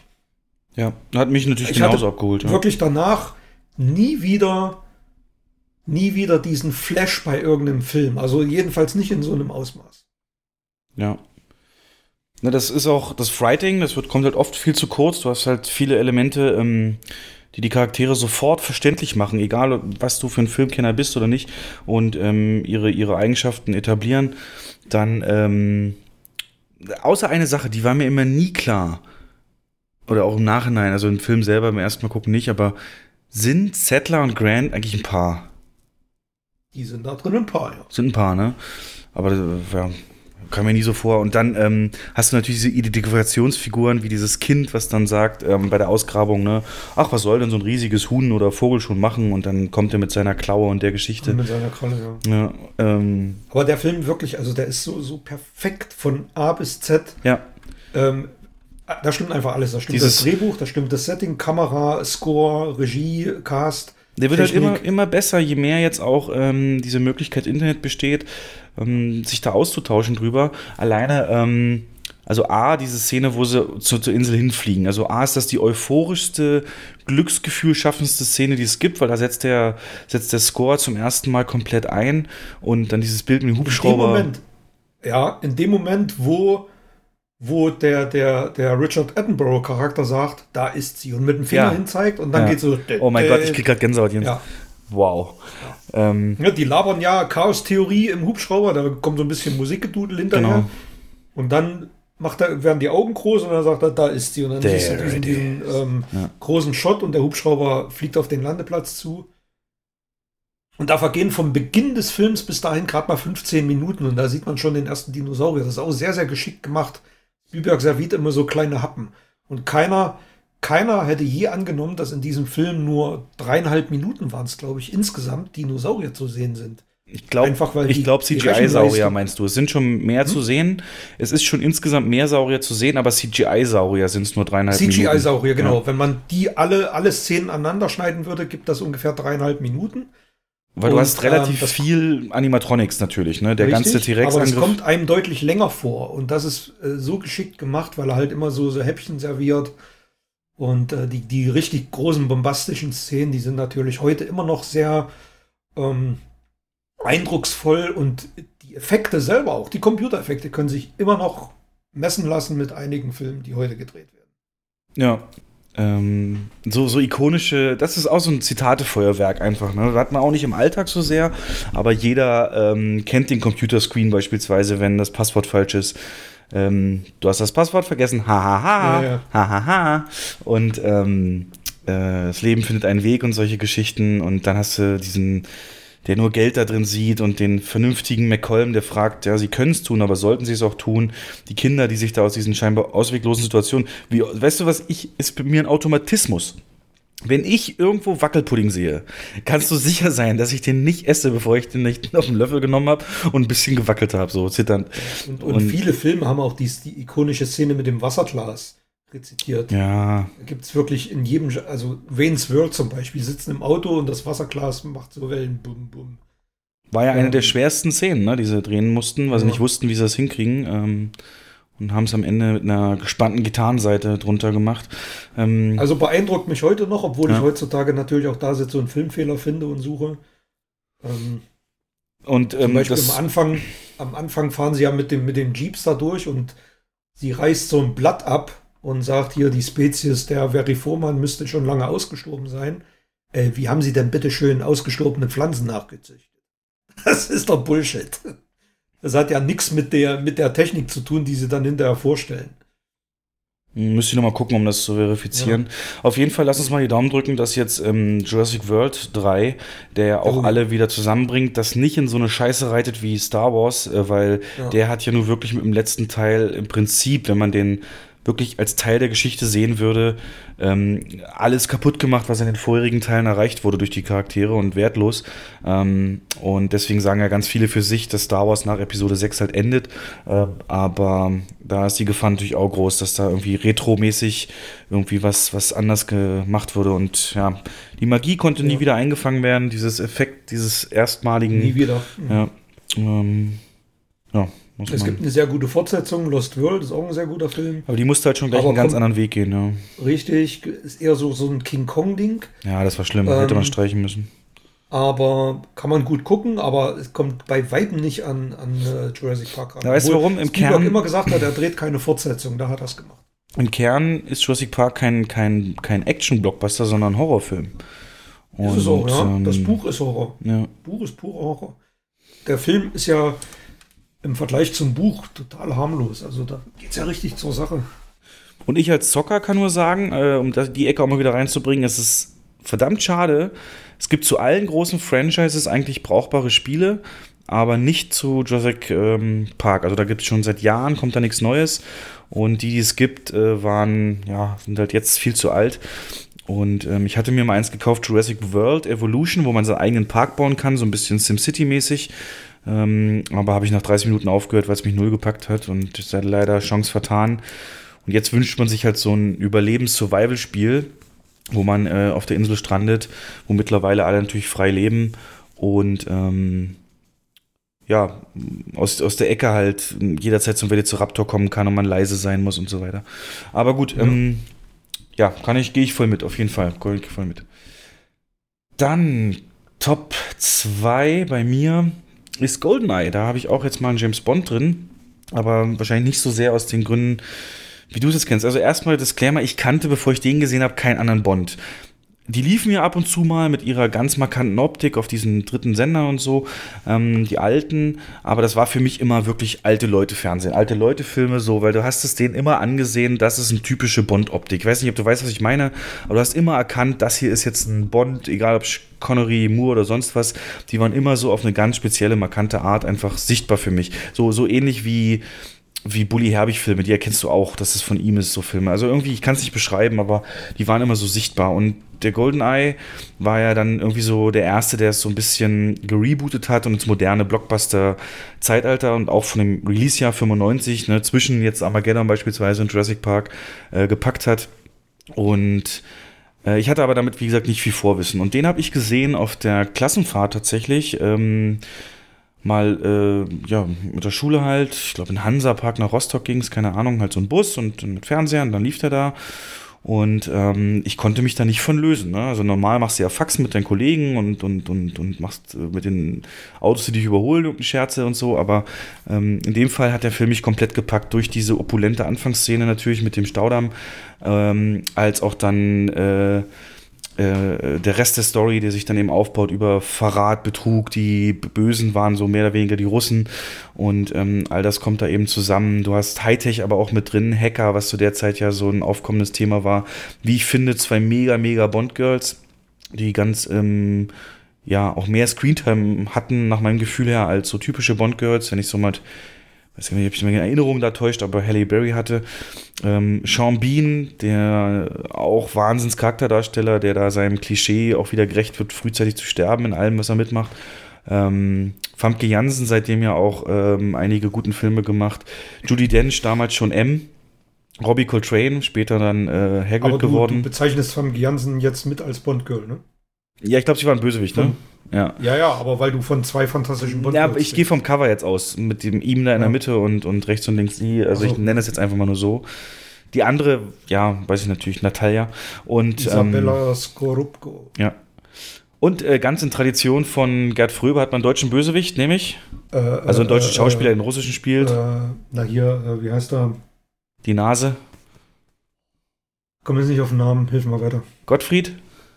Gottfried John. Ist, ähm, hat mir natürlich alles nichts gesagt. Ich, ich, ich, ich äh, lese hier nur IMDb vor, im Prinzip, nur dass die Leute es nochmal präsent haben. Aber auch der Film ist halt so perfekt gemacht, ähnlich auch von Martin Campbell, der glaube ich auch Casino Real gemacht hat. So ein Reboot, der das ins neue Zeitalter gebracht hat, Bond. Der passend, der, der die 90er-Jahre-Stimmung auffängt und ähm, dass äh, scheinbar Bond völlig neue Möglichkeiten und Optionen gibt, ohne die ganzen klassischen Bond-Sachen äh, eben wegzulassen. Pierce Brosnan auch dann total sympathischer äh, Schauspieler gewesen, aber eben diese Spannung, dieses, dieses Setting. Und das hat mir, hat mich deswegen geprägt, weil seitdem hatte ich halt so ein Fable für alles, was so ein bisschen mit Action zu tun hat, die, ah, wie beschreibe ich es, die, ähm, die so in so realistischen Settings festhängt, ähm, wenn es um sowas geht. Also ich beschreibe es mal so hingehend. Hm, es gab ein paar Jahre später dann die Videospielkonsole Nintendo 64 und die hatte auch das Golden Eye Spiel als äh, Spiel halt und das war die, ich hatte die nie, aber ich war wirklich fast jede zwei Wochen in der Videothek, hab mir die ausgeliehen, damals ging das noch mit Golden Eye und das war halt damals so eines der ersten Spiele, was dich mit Freunden zusammen auf so einem geteilten Bildschirm halt spielen lassen hat. War das nicht, ist das nicht sogar auf dem Index? War das nicht ab 18? Das, das ist noch auf dem Index, ja, ja. Ähm, also ich lob's hiermit ja auch nicht. Äh, ich sag nur, man konnte da Multiplayer spielen und wir haben halt nächtelang durchgespielt. Das war so prägend, es hieß dann nur Golden Eye Session, Golden Eye Session, Golden Eye Session. Das war unfassbar und das hat mich so derart geprägt, weil ähm, es ist jetzt vielleicht für schwer für dich mitzukommen, aber ähm, da ich halt weiterhin viel gezockt habe. Es gab ja dann dieses Genre generell, dieser 3D-Shooter, wie man es nennt. Und die waren immer alle irgendwie bis dahin so abgespaced im Weltraum, auf anderen Planeten, in der Hölle oder sonst wo. Du hast halt immer Monster und du hast immer äh, Kreaturen gehabt und, und so Zeug. Hat mich nie so wirklich abgeholt. Und dann kam ein Spiel 98 namens Half-Life raus, das ähm, auf einer Militärbasis in der Sierra Nevada spielt und, und erstmal so ganz chillig anfängt, dass du als Wissenschaftler da mit einer Bahn in diese Untergrundbasis fährst, an den Arbeitsplatz gehst und dann passiert halt ein Unfall. Und dann kommen zwar auch Monster, aber spielt halt alles zum Großteil 90 Prozent auf der Erde und in dieser Basis. Ähm, das hat mich dann so weggeflasht, ähm, weil das eben ja, nach GoldenEye, dieses Feeling wollte ich replizieren und GoldenEye hatte damals wahnsinnige Waffenanimationen, die Munition, die rausfällt und so weiter. Ähm, wurde auch technisch da stark für gelobt und ähm, das hatte das Spiel zum allerersten Mal dann eben auch für PC, dieses Half-Life. Ähm, und das hat mich so geprägt, dass ich diese Art von Spielen und aber auch Filmen immer höher schätzen werde als Filme, die irgendwie auf, auf, auf ganz anderen Welten spielen. Ähm, äh, äh, kurz danach, das war für, wie so ein Run, dann kurz danach kam Matrix raus und zum allerersten Mal, als ich Matrix gesehen habe, der wurde mir 2000-fach empfohlen im Kino, habe ich aber nicht im Kino gesehen. Als ich ihn nochmal nachgeholt habe, das war damals auch mit der ersten PlayStation 2, die halt DVDs abspielen konnte, eine der ersten DVDs, die ich gesehen habe. Du konntest halt immer zu bestimmten Szenen hinspielen. Ich bin natürlich immer zu dieser Shootout-Szene gefahren, ne, wo er durch diesen Metalldetektor durchgeht. Möb, ähm, komm, äh, mal bitte Mantel auf, alles ablegen aus Metall. Macht er Mantel auf, Waffen, viele Waffen. Und ähm, dann geht es ja in Zeitlupe zu einem richtig geilen Soundtrack los, diese ganze Shootout da. Und da gibt es auch eine Szene, wo er da in Zeitlupe mit so einem Maschinengewehr rumrennt und die Hülsen so in Zeitlupe rausfallen. Kling, kling, kling, kling.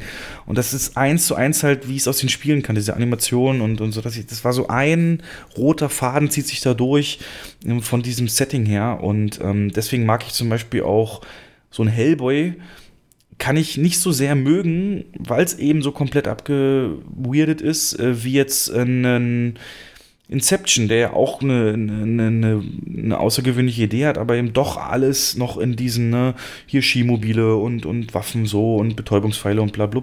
Ähm, oder, oder ein Heat. Heat ist nicht nur ein geiler Film, aber es ist auch deswegen geil, weil es halt alles so in diesem.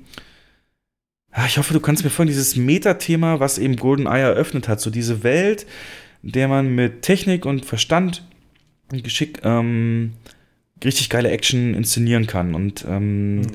deswegen wirst du mich nie so einen Film abfeiern sehen, der komplett komplett in so einer Fantasy-Welt spielt, beispielsweise. Oh, das, oh, dann, wirst du dich über meinen Platz 1 aber ärgern. Ich wundere. okay. Ähm, Aber ja, kann ich gut nachvollziehen. Also es klingt jetzt auch alles nach, äh, ich bin kurz vorm, vorm Ausrasten, Amoklauf und 3D-Shooter geschädigt und so. aber das ist alles ein Klischee, Leute, das wisst ihr auch. Und, aber ja. GoldenEye ist, äh, ich weiß es wirklich noch, ist 1989 war Timothy Dalton in Lizenz zum Töten. Kill. Ja. Genau. Und es hat tatsächlich sechs Jahre lang gedauert, bis ähm, Pierce Brosnan dann mit äh, Goldeneye rauskam. Und es ist nie so lange Zeit vergangen zwischen zwei Bond-Filmen und deswegen die ganze Welt war süchtig nach diesem Bond. Das wurde, gab es auch eine super Marketingkampagne vorher. Das war schon mal Thema in einem Podcast, kannst du dich erinnern? Tra der beste Trailer, da war der, da ja. hatte ich den GoldenEye-Trailer mit dabei. Mhm. Ähm, weil der so wahnsinnig genial mit der, äh, mit der Erwartungshaltung der äh, Menschen auf den neuen Bond gespielt hat. Und das Einzige, was ich bei GoldenEye gar nicht mag, ist der Score. Das ist von diesem Franzosen, Eric Serra. Mhm. Ähm, den, bis heute kann ich damit nichts anfangen. Das, das ist, ist mir merkwürdig. zu, zu abgespaced. Ja, aber es braucht diesen Score, um zu untermalen, dass das ein anderer nee, Bond das, ist. Also mir gefällt mir gar nicht. Da sind wirklich Instrumente drin, die ähm, nicht zu Bond gehören. Also da habe ich mir so, so John Barry Score wieder zurückgewünscht und dann kam ja auch David Arnold, da ging es ja dann bergauf, aber filmisch gebe ich dir absolut recht, ist ähm, super geiler Einstieg gewesen und ich fand Pierce Brosnan damals als die absolute Idealbesetzung für Bond. Ja. Der sollte den ja schon viel, viel eher spielen. Ähm, kam nur aus seinem Remington Steel Vertrag nicht raus. Deswegen konnte er nach Roger Moore nicht Bond spielen. Sonst hätte er schon viel eher Bond, ähm, ja, einen Bond-Film gedreht. Ah, Junge, Junge, Junge. Ja. Es gibt, wenn du mal Screentest Bond bei YouTube suchst, gibt es äh, jetzt ganz neues Sam Neill, wie der vorgesprochen hat, weil wir ihn gerade hatten mhm. aus Jurassic Park und Josh Brolin, äh, James Brolin, Entschuldigung. Ähm, Wie gesagt, ich, wir sind ja wirklich gerade dabei, Bond-Filme zu gucken. Wir sind jetzt bei ähm, Living Daylights angelangt oder haben den jetzt durch. Und ich schnüffle auch in die Extras mit rein und da sind super interessante Sachen mit bei. Ja, zum Beispiel ja. in GoldenEye das Passwort, um in diesen Hochsicherheitsraum zu kommen, die, die Nummerncode, wie ist der?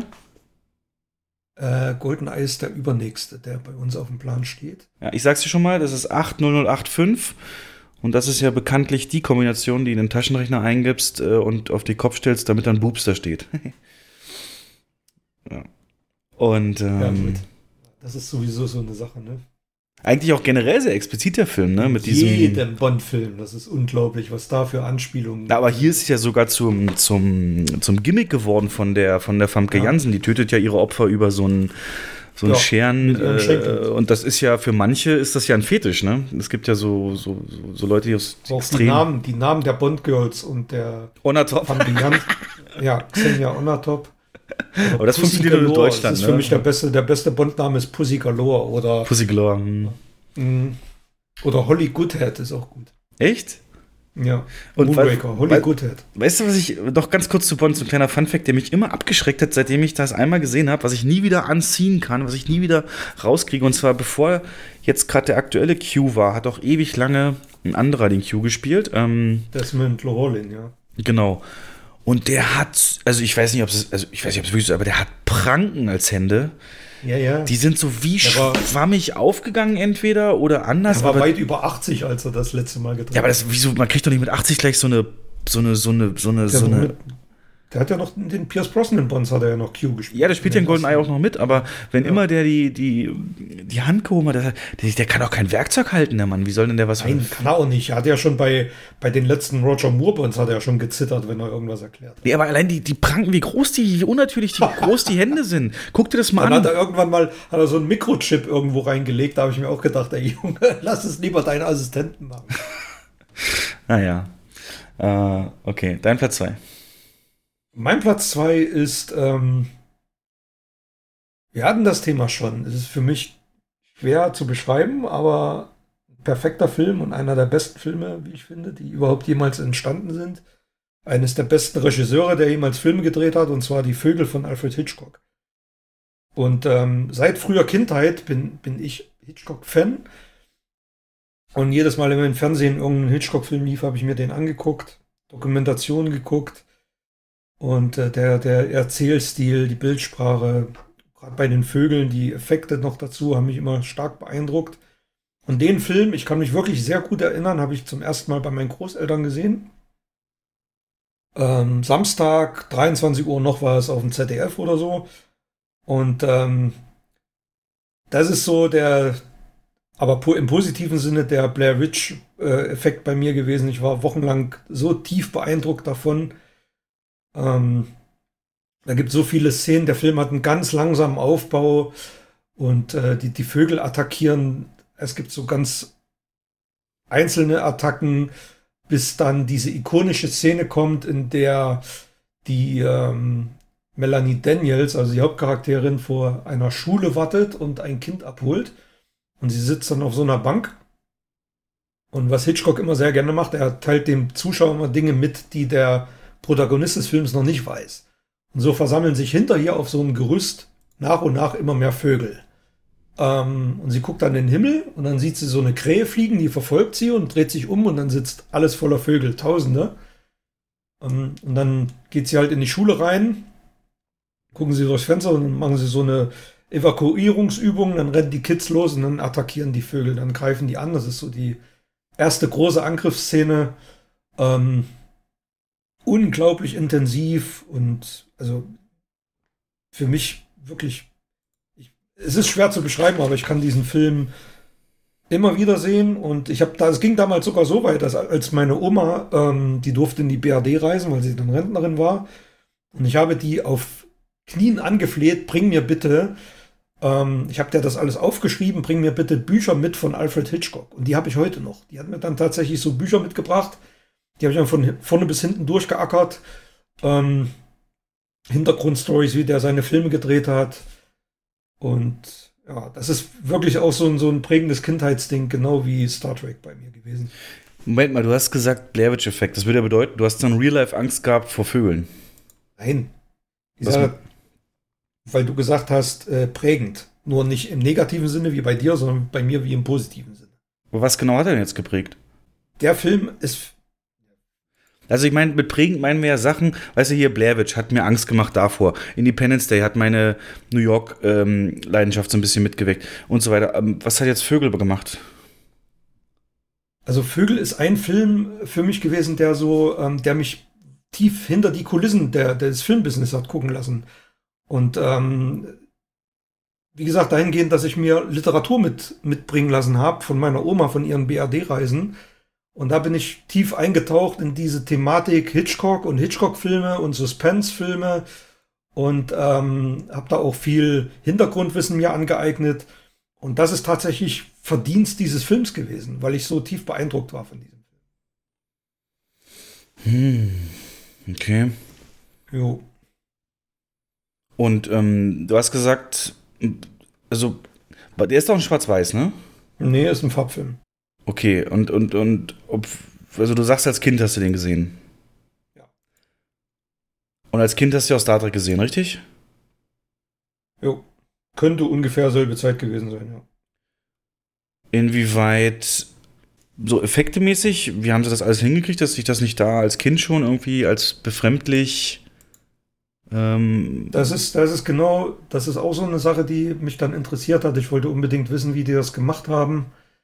Und äh, es gab dann auch im Film selber sehr viele, also wirklich heftige Schocksequenzen, die mich dann auch beschäftigt haben. Dann gibt es so eine Szene, ähm, da kommt die Mutter in so, auf so eine Farm, weil sie wissen will, warum ihre Hühner nicht, äh, nicht mehr essen, das Futter nicht mehr essen. Und auf dieser Farm ist alles zerstört. Ne? Die Fensterscheiben sind kaputt und überall hängen tote Vögel in den Fenstern rum. Sie sucht dann diesen Farmer und sieht dann zerbrochene Kaffeetassen und dann guckt sie so um die Ecke, so um die Tür und dann sieht sie seine Füße. Die sind schon zerhackt. Und dann ähm, gibt es diesen Schwenk auf sein Gesicht und dann geht die Kamera so sprunghaft in drei Schritten in Großaufnahme auf sein Gesicht und da fehlen halt die Augen. Die sind halt rausgepickt und das sind so Szenen, die ich heute, wirklich heute noch im, im Kopf habe, äh, wenn ich an diesen Film denke. Also tatsächlich auch ähm, Horror, Terror und ähm, ja, Schock, sehr viel Schock, der mich aber jetzt nicht so geprägt hat oder davon abgehalten hat, dass ich mir keine äh, derartigen Filme mehr angucke. Ganz im Gegenteil. Mein Interesse daran wirklich nur, nur noch deutlich erhöht. Ich glaube, ich komme. Und es gibt halt in die, in die Vögel, ich habe wirklich jede Literatur darüber gelesen, es gibt über 400 Trickaufnahmen, das schaffen heutige Filme noch nicht mal. Oder einige zumindest nicht. Und äh, es ist halt wirklich damals gab es ja schon Bluescreen und Greenscreen und äh, man hat man hat für diesen Film eine neue Technik entwickelt mit irgendwelchen also mit irgendwelchen Gelbdampflampen, da wurde das dann aufgedampft und äh, ähm, dann hat man mit Modellen gearbeitet, mit künstlichen Vögeln, mit ganz vielen verschiedenen Techniken. Und es ist der erste Hitchcock-Film, der keinen Score hat. Also es gibt tatsächlich nur elektronische Musik. Das ist so ein, so ein ja, auch so ein, so ein, wie heute würde man sagen, Synthesizer, die Vorläufer davon. Und man muss sich immer vor Augen halten, das ganze Ding ist 1962, 63 gedreht worden. Und ähm, es war halt tatsächlich ne, damals eine Sensation und eine Innovation. Ähm, Film komplett ohne Score. Und ähm, nur durch Vogelgekreische untermalt und, und künstliches, künstliche Hintergrundgeräusche. Und das war schon arg beängstigend und beeindruckend. Und du hast den Film noch nie gesehen, ne? Nee, ich muss mal, ne? Irgendwann muss ich mal, sonst ja, kaust du mir wieder ein Ohr ab und dann habe ich das nicht. Muss ich mal mitreden können. Jo. Ich muss es ja verstehen, also ich will das auch verstehen, warum es dich so. Mitnimmt. Ähm, ja, und mein Platz 1 ist, glaube ich, nicht schwer zu erraten. Ich glaube, das ist für die, die das ein bisschen hören, ähm, klar, nämlich Transformers 1, äh, der erste Transformers von Michael Bay 2005. Das war gerade so die Zeit, wo es losging in, ja, wo ich flügge wurde, also im Prinzip nach dem Abi, dann Bundeswehr und dann äh, Job. Also der erste Film, den ich so wirklich im neuen Umfeld mit den Ausbildungskumpels und so geguckt habe. Und das ist natürlich dann ganz äh, schon mal deswegen was komplett anderes. Aber eben auch diese, mein erste, also ein Armageddon klar und so, alles gesehen. Aber die Michael Bay-Formel ist hier ähm, einfach perfekt, ähm, absolut perfektioniert. Und ähm, du hast ähm, diese, diese, diese Figuren, speziell Optimus Prime, der mehr so, also Comics und so, Serie habe ich alles nichts am Hut gehabt, aber hier halt als dieser weise Anführer sozusagen mit seinen Sprüchen immer, aber eben auch diese ist ja im Prinzip dann auch, naja, nicht Coming of Age, aber du hast halt auch den pubertären Shia LeBeouf mehr oder weniger, der dann eben durch diesen Zufall, dass er dieses, dieses Auto holt, ähm, in Bumblebee praktisch einen Freund findet und ähm, die, die, die, die heiße Megan Fox sozusagen, wo, wo einer wie er, der mehr so trottelig ist, ähm, nie eine Chance hätte, dann äh, auch zu ihr gelangt und an sie gelangt. Und ähm, das, das weckt natürlich so ein, was auch, ne, gerade so Anfang 20, äh, neue Umgebungen, neue Jobs, auf einmal steht dir die Welt offen, die Welt ist größer geworden, du bist raus aus deinem Heimatort. Ähm, entdeckst das so alles gerade. Das hat mich so die, die, die ersten drei Jahre, so die, die ich das da mitgemacht habe, Ausbildung, neuer Ort und alles, ähm, das, hat, das war halt so ein einziges Hochgefühl. Ähm, das alles so, ich habe es auch gefeiert und, und Zusammenhang auch mit den Zockerarmen, mit den Kumpels und man hat dann natürlich auch Kumpels, die ähnliche Interessen haben. Und ich weiß es noch wie heute, da gab es einen, äh, der hat das dann mit mir angeguckt, also mehreren. Und dann gibt es da diesen berühmten Trailer-Shot, wo, wo, die, wo die wegrennen vor Scorponok, wie er da aus dem Dings kommt und, und ähm, der schwarze Darsteller da rennt da so weg in Zeitlupe und, und, und dann gab es diesen einen Kumpel, der hat das so mehr oder weniger nachgemacht ähm, und so völlig übertrieben in Zeitlupe gelaufen. Und seitdem war das dann so ein Running Gag. Ähm, ja, aber eben auch dieses sehr idealistische halt, dieses, ne, da gibt's diesen wirklich vom Charakterzug einfach nur weise und fair, der Optimus Prime, dann dieser Identifikationsfigur für mich natürlich der Typ, der, der Sam Witwicky, wo dem alle die Namen falsch sagen, der aber gerne so viel größer sein, und mehr sein wollen würde dann diese Chance bekommt, aber auch ähm, geprüft wird, eben über seine Grenzen gehen muss, äh, zwar sehr plakativ alles und so weiter. Natürlich die Action, ähm, also was muss ich dazu noch sagen? Michael Bay, der Shot wieder, dieser Ironhide über die Frau, die da auf dem Boden schreit, ähm, weg, wegbringt, äh, Raketen ausweicht. Unfassbar. Dann der Trailer, unvergessen hat man ja auch bei den besten Trailern, der mich da schon so drauf gehypt hat. Das war so alles im Nachhinein wie so ein, wie so ein, wie so ein Traum, wie so eine ganz euphorische, hohe Traumzeit. So, das war dann auch, dann die, die, die Umgebung war noch so hier, ähm, äh, Dings, äh, da war, war ich in der Sneak jede Woche, du hast den Cloverfield um die Ecke gehabt und solche Sachen. Das ist alles so auch mich komplett reingesteigert und meine Liebe für Film, dieses Event-Kino ähm, zementiert und deswegen entsteht oder gibt es sowas wie eben vor Episode 7 als ich euch wirklich, wie du schon oft genug gesagt hast, einfach nur genervt habe mit dem mich reinhypen und Musik und so weiter und komplett ausrasten, weil die Festplatte da ist. Das kommt mehr oder weniger dadurch, weil das war so ein Kinoerlebnis und auch, wie gesagt, in diesem Alter, Situation, in der ich steckte, die Kumpels, die ich hatte, ähm, das hat das einfach zum perfekten Guck- und Filmerlebnis gemacht und äh, das lief ja dann so weiter. Transformers 2 das war nicht so sehr, aber Transformers 3 dann wieder, habe ich dir auch schon erzählt, dass ich den gucken durfte in dem Kennedy Space Center, als ich da mit einem Kumpel war, der genauso Transformers verrückt ist, ähm, äh, wo wir da saßen und eine Mitarbeiterin kam, hier, ähm, die haben das hier gedreht und, und wir zeigen das heute in unserem IMAX, wollt ihr Karten haben? Ich habe noch nie so schreiend nach jemand um den Hals gefallen. Ne? Und dann konnte ich das da halt gucken und, und, und da gibt es diese Szene in Transformers 3, wie die halt da abheben von der Erde oder Sam mit Wiki, als sie dann weg sind, auf diesem riesen Gebäude sitzt, wo die Raketen äh, zusammengesetzt werden, was halt so real life 500 Meter weg war von dem Kino, wo ich drin saß. So. Das werde ich nie vergessen und ähm, deswegen, um das vielleicht macht es für dich jetzt ja auch deutlicher, warum ich das so feiere. Ich weiß, dass das nicht zwingend Oscar-Filme sind, aber ähm, die erinnern mich, so wie bei dir, das mit dem Ghostbusters VHS, immer an diese Zeit auch und dieses Euphorische. Und das habe ich mir geschworen, das will ich mir auch bewahren. Und deswegen äh, bin ich so hypeanfällig auch manchmal und ja, bin dem Film aber unglaublich dankbar, dass er zu der Zeit da war und das mir gegeben hat. Ja. Bist du, ähm, bist du mittlerweile auch nach den ganzen Nachfolgefilmen, auch nach Bumblebee, ähm, hat sich da bei dir so, so ein Überdruss eingestellt oder kannst du die immer noch richtig gut abfangen? Nee, ähm, also Transformers 4 und 5 waren schon dann zu viel des Guten, auch für mich. Und da hatte ich dann auch nicht mehr die, ach, in Anführungszeichen unbeschwerte und, und so diese grenzenlose äh, Optimismus, ähm, wie ich den eben zu den anderen Teilen, speziell 3 und 1 eben hatte. Ähm, da ist dann eben auch, man wurde ja auch älter und ähm, äh, es war nicht immer natürlich eine rosige Zeit, ähm, beruflich, privat und so weiter. Und auch vor allem die Leute, mit denen man das gucken kann, die sind halt rar bis weggegangen durch diese beruflichen Wege, die halt jeder so geht, wie es halt immer so ist. Und deswegen konnte ich die nicht mehr so, so feiern. Bumblebee jetzt ging wieder. Den konnte ich eben auch für mich genießen, weil er die Story erzählt aus einem anderen Blickwinkel und aus sehr kleinerem Rahmen. Aber würde nie Aber auf so einer Liste auftauchen.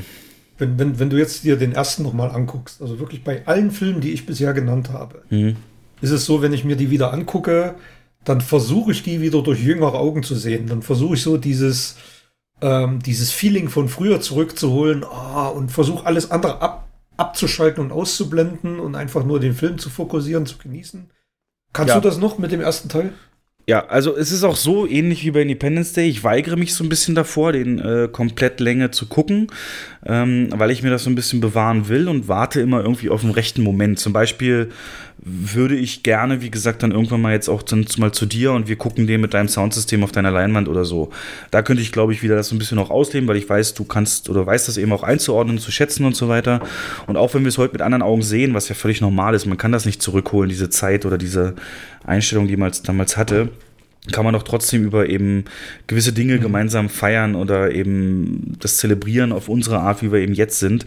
Aber so hebe ich es mir tatsächlich auf und so alleine dem mir anmachen würde ich, glaube ich, eher nicht. Ähm, es sei denn so eine Affektreaktion. Ähm, da gibt es so zweite okay. Reihe Filme, die mir sowas geben wie Unstoppable eben. Die kann ich mir ja. tausendmal reinziehen. Aber, aber, du kennst das auch, ne? Wenn, wenn du irgendwo wenn ich zum Beispiel bei meinen Eltern bin und ähm, es kommt jetzt einer der genannten Filme im Fernsehen, es, ich, mir würde nie, es würde mir nie in den Sinn kommen, den dort einfach so zu gucken. Mittwochabend oder sonst irgendwann. Das wäre für mich absolut, äh, ja, wie soll ich sagen, Blasphemie. Ich muss, so ein Film muss zelebriert werden, da muss so eine Stimmung sein. Äh, es muss ein, ein Anlass dazu sein, Feiertag, Weihnachten, Silvester, sonst was, Ostern. Ähm, also dann kann ich wirklich auch durch, durch jüngere Augen so einen Film genießen. Aber ich würde mir nie jetzt, äh, wenn, ich, wenn ich vom Spätdienst komme und durchzappe ähm, die Vögel im Fernsehen angucken. Würde mir nie im Traum einfallen. Nee, nee, also so beim Durchsappen sowieso nicht. Wenn, dann will ich Ja. bestimmen, wann der losgeht, aber sehe ich, wie du völlig gut beschrieben, ähm, sich drauf einlassen, dieses, diese, Richtig, diese Ehren, diese, das, was also für diesen Film eine Umgebung schaffen, der es passt. Also ich würde gar nicht mal so weit gehen, Weihnachten oder so. Ich könnte zum Beispiel auch, wenn ich das geistig, so wenn ich Urlaub habe beispielsweise, weißt du, und dann irgendwie weg gewesen, die letzten drei Tage noch zu Hause, dass man sich dann von vornherein einen Tag würde ich mir reservieren für so einen Klassiker-Tag, wo ich mir so die Filme nochmal reinziehe. Würde jetzt in der Kombination nie passieren, aber ähm, das ginge durchaus klar. Hast du recht, beim, beim Durchseppen einfach so anlassen, auf gar keinen Fall. A, würde ich die niemals mehr in SD, Standard Definition, gucken wollen und schon gar nicht mit, mit Werbeunterbrechung und ähm, was, was du da beschreibst mit deiner Schwester, habe ich ja mit meiner auch so ähnlich. Also wenn ich bei ihr bin, da gibt es auch mindestens einen Filmabend, aber meistens suchen wir uns da beide was raus, was wir noch nicht kennen, um das gemeinsam zu entdecken. Okay. Äh, ja, sich, gut, das machen wir auch, aber. ja. Aber ansonsten, ähm, Aber ich sag dann auch mal, wenn wir, wir zum Beispiel unten im Wohnzimmer sitzen und ähm, haben Abendbrot gegessen, meine, meine Frau sitzt auf der Couch, ich auf, wir zappen. Und dann bleibt sie irgendwo hängen bei irgendeinem Film. Da sage ich, ey, schalt doch mal weiter. Wir haben das Ding oben auf Blu-ray im Regal. Und dann, ne, also ich, ich brauche, äh, wie du schon gerade eben gesagt hast, einen passenden Rahmen, um, um einen Film zu genießen, einen Film zu gucken. Ähm, Film Ja, ist immer noch, sollte immer noch irgendwas Besonderes sein. Es sei denn, es sind solche Sachen, die man so mal weggucken kann, aber Wo ich mich erwische, ist ähm, ab und zu ähm, so eine die, so, so die so markante Szenen auf YouTube mir aufzurufen. Das passiert manchmal so, wenn ich so ich. Internettag, also Ja. eben diesen erwähnten Sprung oder so. Die wirken trotzdem, ganz klar, aber sie wirken natürlich so jederzeit zugänglich anders, als wenn du da einen Film hast und äh, dich drauf aufbaust und, und so ein bisschen der hinführt dahin. Dann weißt du schon, Mhm. gleich, gleich, gleich, gleich, gleich kommt. Oder was auch zum Beispiel geil war, ähm, vor ein paar Tagen oder vor zwei Wochen ungefähr, da lief auf Sky ähm, nonstop rund um die Uhr, zwei oder drei Tage lang Pulp Fiction. Warum das? Das war einfach nur. Kurz vorher war äh, Groundhog Day mehrfach hintereinander und da war halt Pulp Fiction Day. Und ich habe mich wirklich dabei ertappt, mehrfach da immer reinzuzappen. Und das ist halt Film, da bleibst du hängen. Ne? Also Mhm. da, das ist so ein, so ein Ding, da ist es auch nicht schlimm, mal mittendrin einzusteigen ähm, und mal so ein paar Szenen wegzuklotzen. Da geht das. Ja. Ich merke schon an der Diskussion allein, wie wir ja wieder eben auch Emotionen mit drinstecken und ähm, mal sehen, ob dein äh, Platz 1 äh, das auch noch kann. Oder muss er eigentlich, sonst wäre er nicht auf Platz 1. Aber ich bin sehr gespannt. Also mein Platz 1, meine ich oder, oder wage ich zu behaupten, hat meine Liebe zum Kino, meine Leidenschaft zum Kino deutlich mit begründet. Okay. Ähm, auch wieder eine äh, starke Kindheitserinnerung, den ich so im Alter von neun bis zehn Jahren gesehen habe. Und das ist ein klassischer Fantasy-Film von 1958. Sindbads siebte Reise heißt das Teil. Für mich bis heute immer noch der beste Fantasy-Film, der je gedreht wurde. Und äh, als er damals im Kino lief, nach der Schule, Ranzen in die Ecke, ab in den Bus zum Kino gefahren. Jeden Tag habe ich mir diesen Film angeguckt. Immer mit einem Kumpel zusammen. Und äh, wir haben uns tatsächlich auch immer in die allererste Reihe gesetzt, weil ich diese, diese, diese Monster hautnah miterleben wollte. Es gibt die ikonische Szene kurz nach Beginn des Films. Ähm, hat so einen, so einen ähnlichen Effekt wie die Saurier-Szene bei Jurassic Park. Damals als Kind warst du da noch viel mehr geflasht. Da kommt so ein riesengroßer Zyklop raus und ähm, kämpft gegen, gegen Männer und dann kommt ein Lampengeist und also wirklich aus Tausend und einer Nacht wunderschöne Farben, wahnsinnig geniale Effekte damals und äh, ich habe mich halt tatsächlich immer wieder gefragt, wie machen die das? Wie erwecken die diese riesengroße Kreaturen, Zyklopen, Drachen, dann kämpft er gegen ein Skelett. Ähm, wie werden die zum Leben erweckt? Und das hat mich so beschäftigt, dass ich tatsächlich auch in, in Bibliotheken gegangen bin und da mir Bücher ausgeliehen habe und, und gesucht habe, wie dies gemacht wird und habe dann auch paar Sachen gefunden. Und dann liefen ab und zu im Fernsehen mal noch ein paar andere Filme. Ähm, Nachfolgefilm Sindbads gefährliche Abenteuer oder Panik um King Kong und so. Und da habe ich gesehen, dass die Bewegungen der Creatures ähm, identisch waren. Also da gab es Parallelen. Also die, die Haltung der, der, der, Creatures war gleich und äh, der, die Bewegungsabläufe. Und dann bin ich das allererste Mal als Kind auf den Namen Ray Harryhausen gestoßen, der im mhm. Abspann stand. Creator of Special Effects. Und ähm, das hat mich dann tatsächlich zur, zu, zu einem großen Fan von diesem Typen gemacht. Und ich habe alles komplett ähm, in mich eingesaugt, was es dazu an Literatur gab, was es dazu an Hin Hintergrundinfos zu lernen gab. Und in der DDR war das nicht immer einfach. Es gab auch dann lange Durststrecken, also Monate, Jahre lang teilweise hast du keinen einzigen Film ähm, davon gesehen. Und dann war natürlich die Zeit der Wende da, eine absolute Offenbarung. Es waren, äh, ich habe mir sofort die Videos bestellt.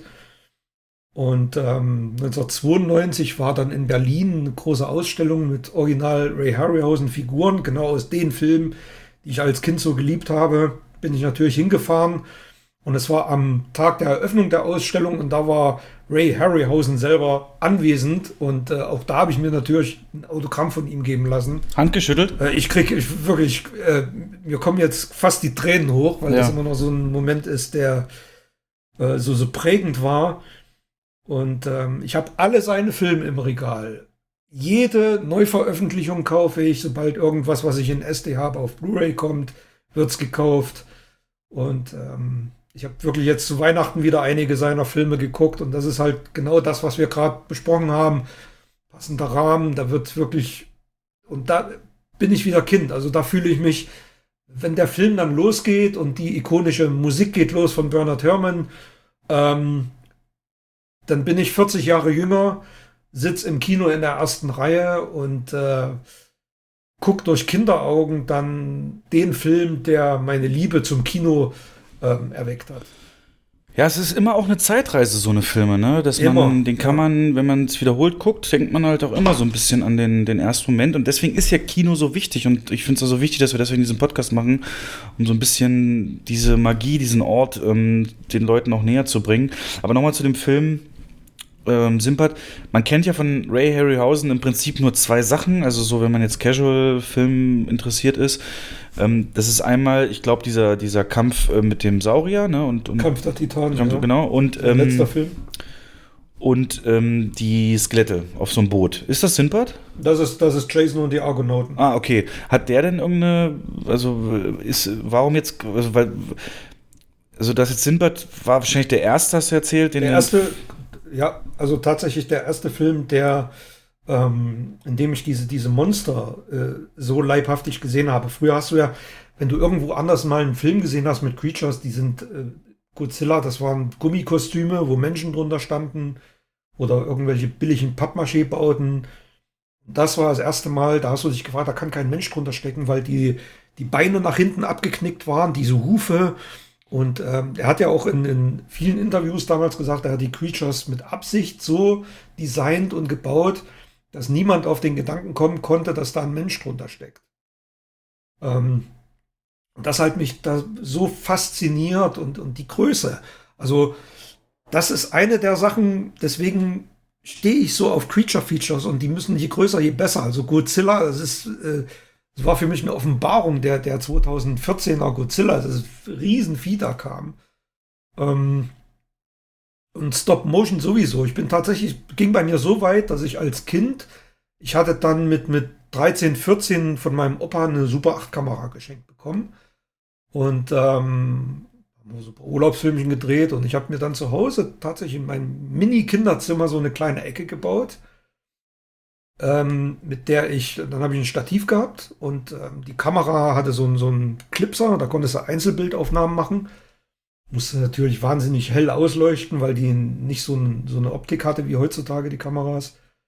Und dann habe ich aus Knetmasse so kleine Figuren gebastelt und habe kurze Stop-Motion-Filme gedreht. Mit meiner Super 8-Kamera. Die habe ich heute noch im Keller, die Filme. Hast du mal digitalisiert? Ähm, ich habe die mal abgefilmt. Also vom Monitor auf mit Videokamera mhm. abgefilmt. Aber die haben mittlerweile, die haben so mit der Zeit so gelitten. Ähm, wie gesagt, die sind fast 40 Jahre alt, also wahnsinniger Gelbstich, Blaustich, einige. wahnsinnige Laufstreifen. Ähm, Ja. aber das, also das hat mich wirklich, und das ist diesem Film, diesem einen Film zu verdanken. Das kann ich wirklich daran festmachen.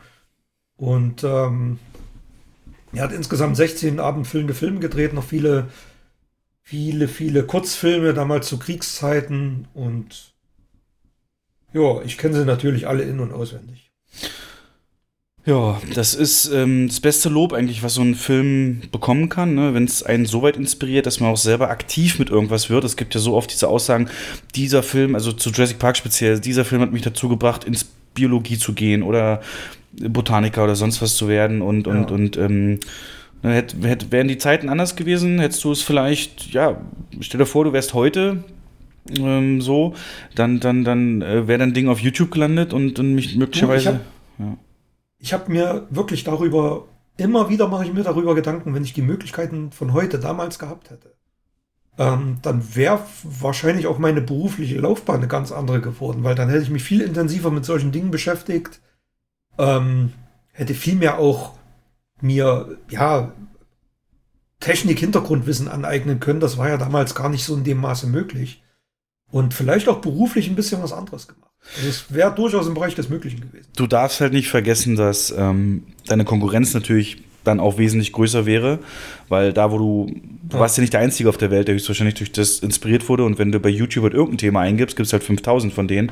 Also da kommt dann das auch noch dazu, ist nicht alles nur rosa-rot, aber allein, dass es dabei gebracht hat, äh, dich so weit gebracht hat, ähm, ist doch Wahnsinn und ähm, was, was, äh, was, wo, wo, was hast du da gemacht? Das kannst du vielleicht nochmal der Vollständigkeit halber sagen. Hast du auch versucht, ähm, ja, Monster gegeneinander kämpfen zu lassen? Nee, das, das ging nicht, das ging nicht. Ähm, mit Knetmasse, das Problem war, dass du halt durch diese, durch die wahnsinnig starke Ausleuchtung, dass die halt sofort geschmolzen ist nach ein paar Minuten. Hm. Und du konntest halt nur so, so Figuren wie so eine, Ra ich weiß noch, ich habe dann irgendwie eine Raupe geformt, habe die so über den Tisch äh, sich bewegen lassen und dann hatte ich einen Zauberwürfel, den habe ich dann per Einzelbildaufnahme sich selber lösen lassen, das weiß ich noch.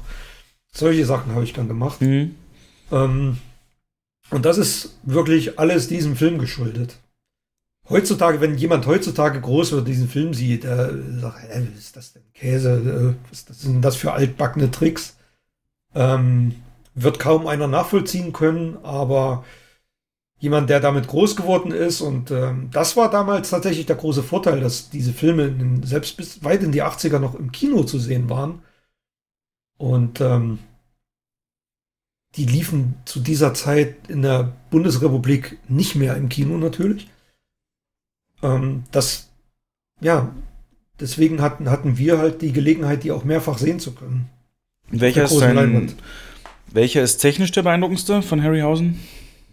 Der, der letzte, der Kampf Also man sieht auch eine, eine Entwicklung wahrscheinlich ne, in jedem Film so ein bisschen, dass Der er da auch dazulernt und Ja, naja, dazugelernt, also die Techniken haben sich nicht geändert, aber ähm, in dem letzten Film gibt es eine Szene, da arbeitet er innerhalb dieser Einzelbildaufnahmen, innerhalb der Stop-Motion-Sequenz, die über mehrere Minuten dauert, das ist der Kampf gegen die Medusa, äh, mit Feuer.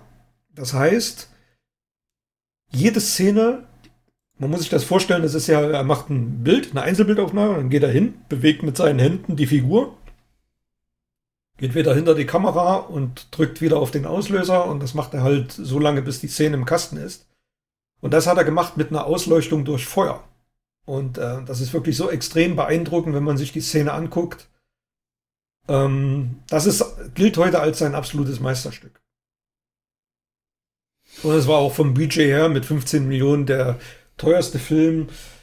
Ähm, war auch deswegen so teuer, weil halt ein bekannter Cast ähm, dabei war mit Laurence Olivier und Maggie Smith zum Beispiel, die äh, durch Professor McGonagall vielen ja bekannt ist.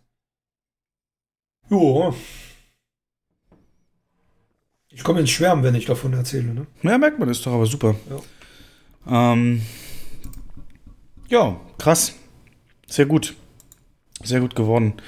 Ähm, das ist mal eine Liste, die kann man so stehen lassen.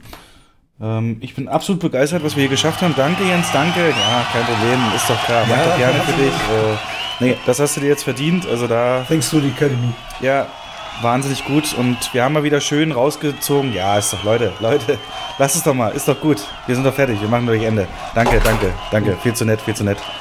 Ja, ja, danke schön, danke, danke. Hey, wollen Zugabe. ja, Wir wollen jetzt noch Platz 6 bis 10 hören.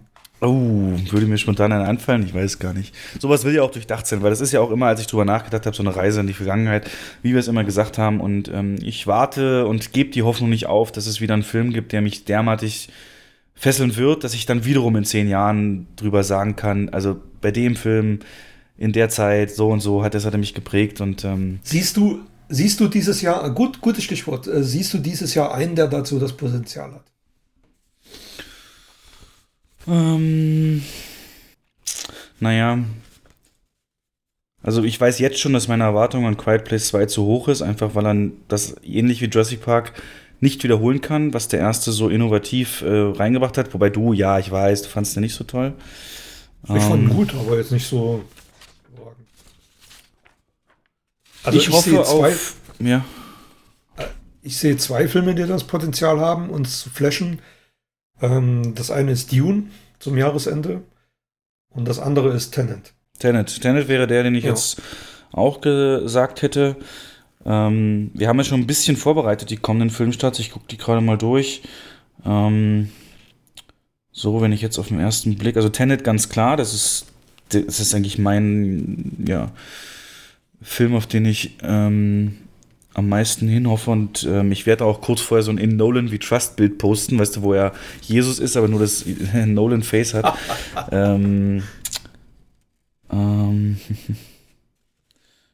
ja, so richtig innovativ. Das ist, das ist ja auch immer, hast ja auch gesehen, fast jedes Wort war bei uns innovativ. Bei allen Filmen haben wir gerade fast gesagt, das war zum ersten Mal einer, der das so und so gemacht hat. Oder Ja, ja, das ne, das, das ähm, ist halt immer, sind aber auch ho- hohe Hürden. Also da ist mit Sicherheit möglicherweise irgendwo ein Geheimtipp äh, Tipp dabei. Also Ähm, Tenet steht und fällt mit einer mit einer ähm, wirklich außergewöhnlichen Story. ja. Und da bin ich echt gespannt drauf. Also, na, nee, so wegflashen, nee, das weiß ich nicht. Nee, könnte ich jetzt keinen nennen. Wenn wir dann die Vorschau machen, werde ich einen nennen, von dem ich viel hoffe, sehr viel hoffe, der auch eine sehr bewegte Geschichte hat. Ähm, aber das kommt dann noch in der Folge der Zukunft, genau. Gut, dann ähm, vielen Dank für diese Aufnahme und wie gesagt, sollte sich ein Film ergeben, der uns da ähm, ja, wieder hinreißt, das so zu erleben, dann werden wir es besprechen. Definitiv. Dann macht jetzt eure Handys aus, Lichter aus, geht schlafen, es sei denn, ihr seid im Auto natürlich. Vielen Dank fürs Zuhören. Jens, bis zum nächsten Mal. Alles klar, danke. Tschüss. Hello. Makes you notice, doesn't it? A little bit of darkness. Refines the senses. Focuses the mind. It's time to enjoy the big screen experience. With no distractions. No sudden ringtones. No glaring screens. No talking. So sit back, relax, switch off your phone, and switch off from the outside world.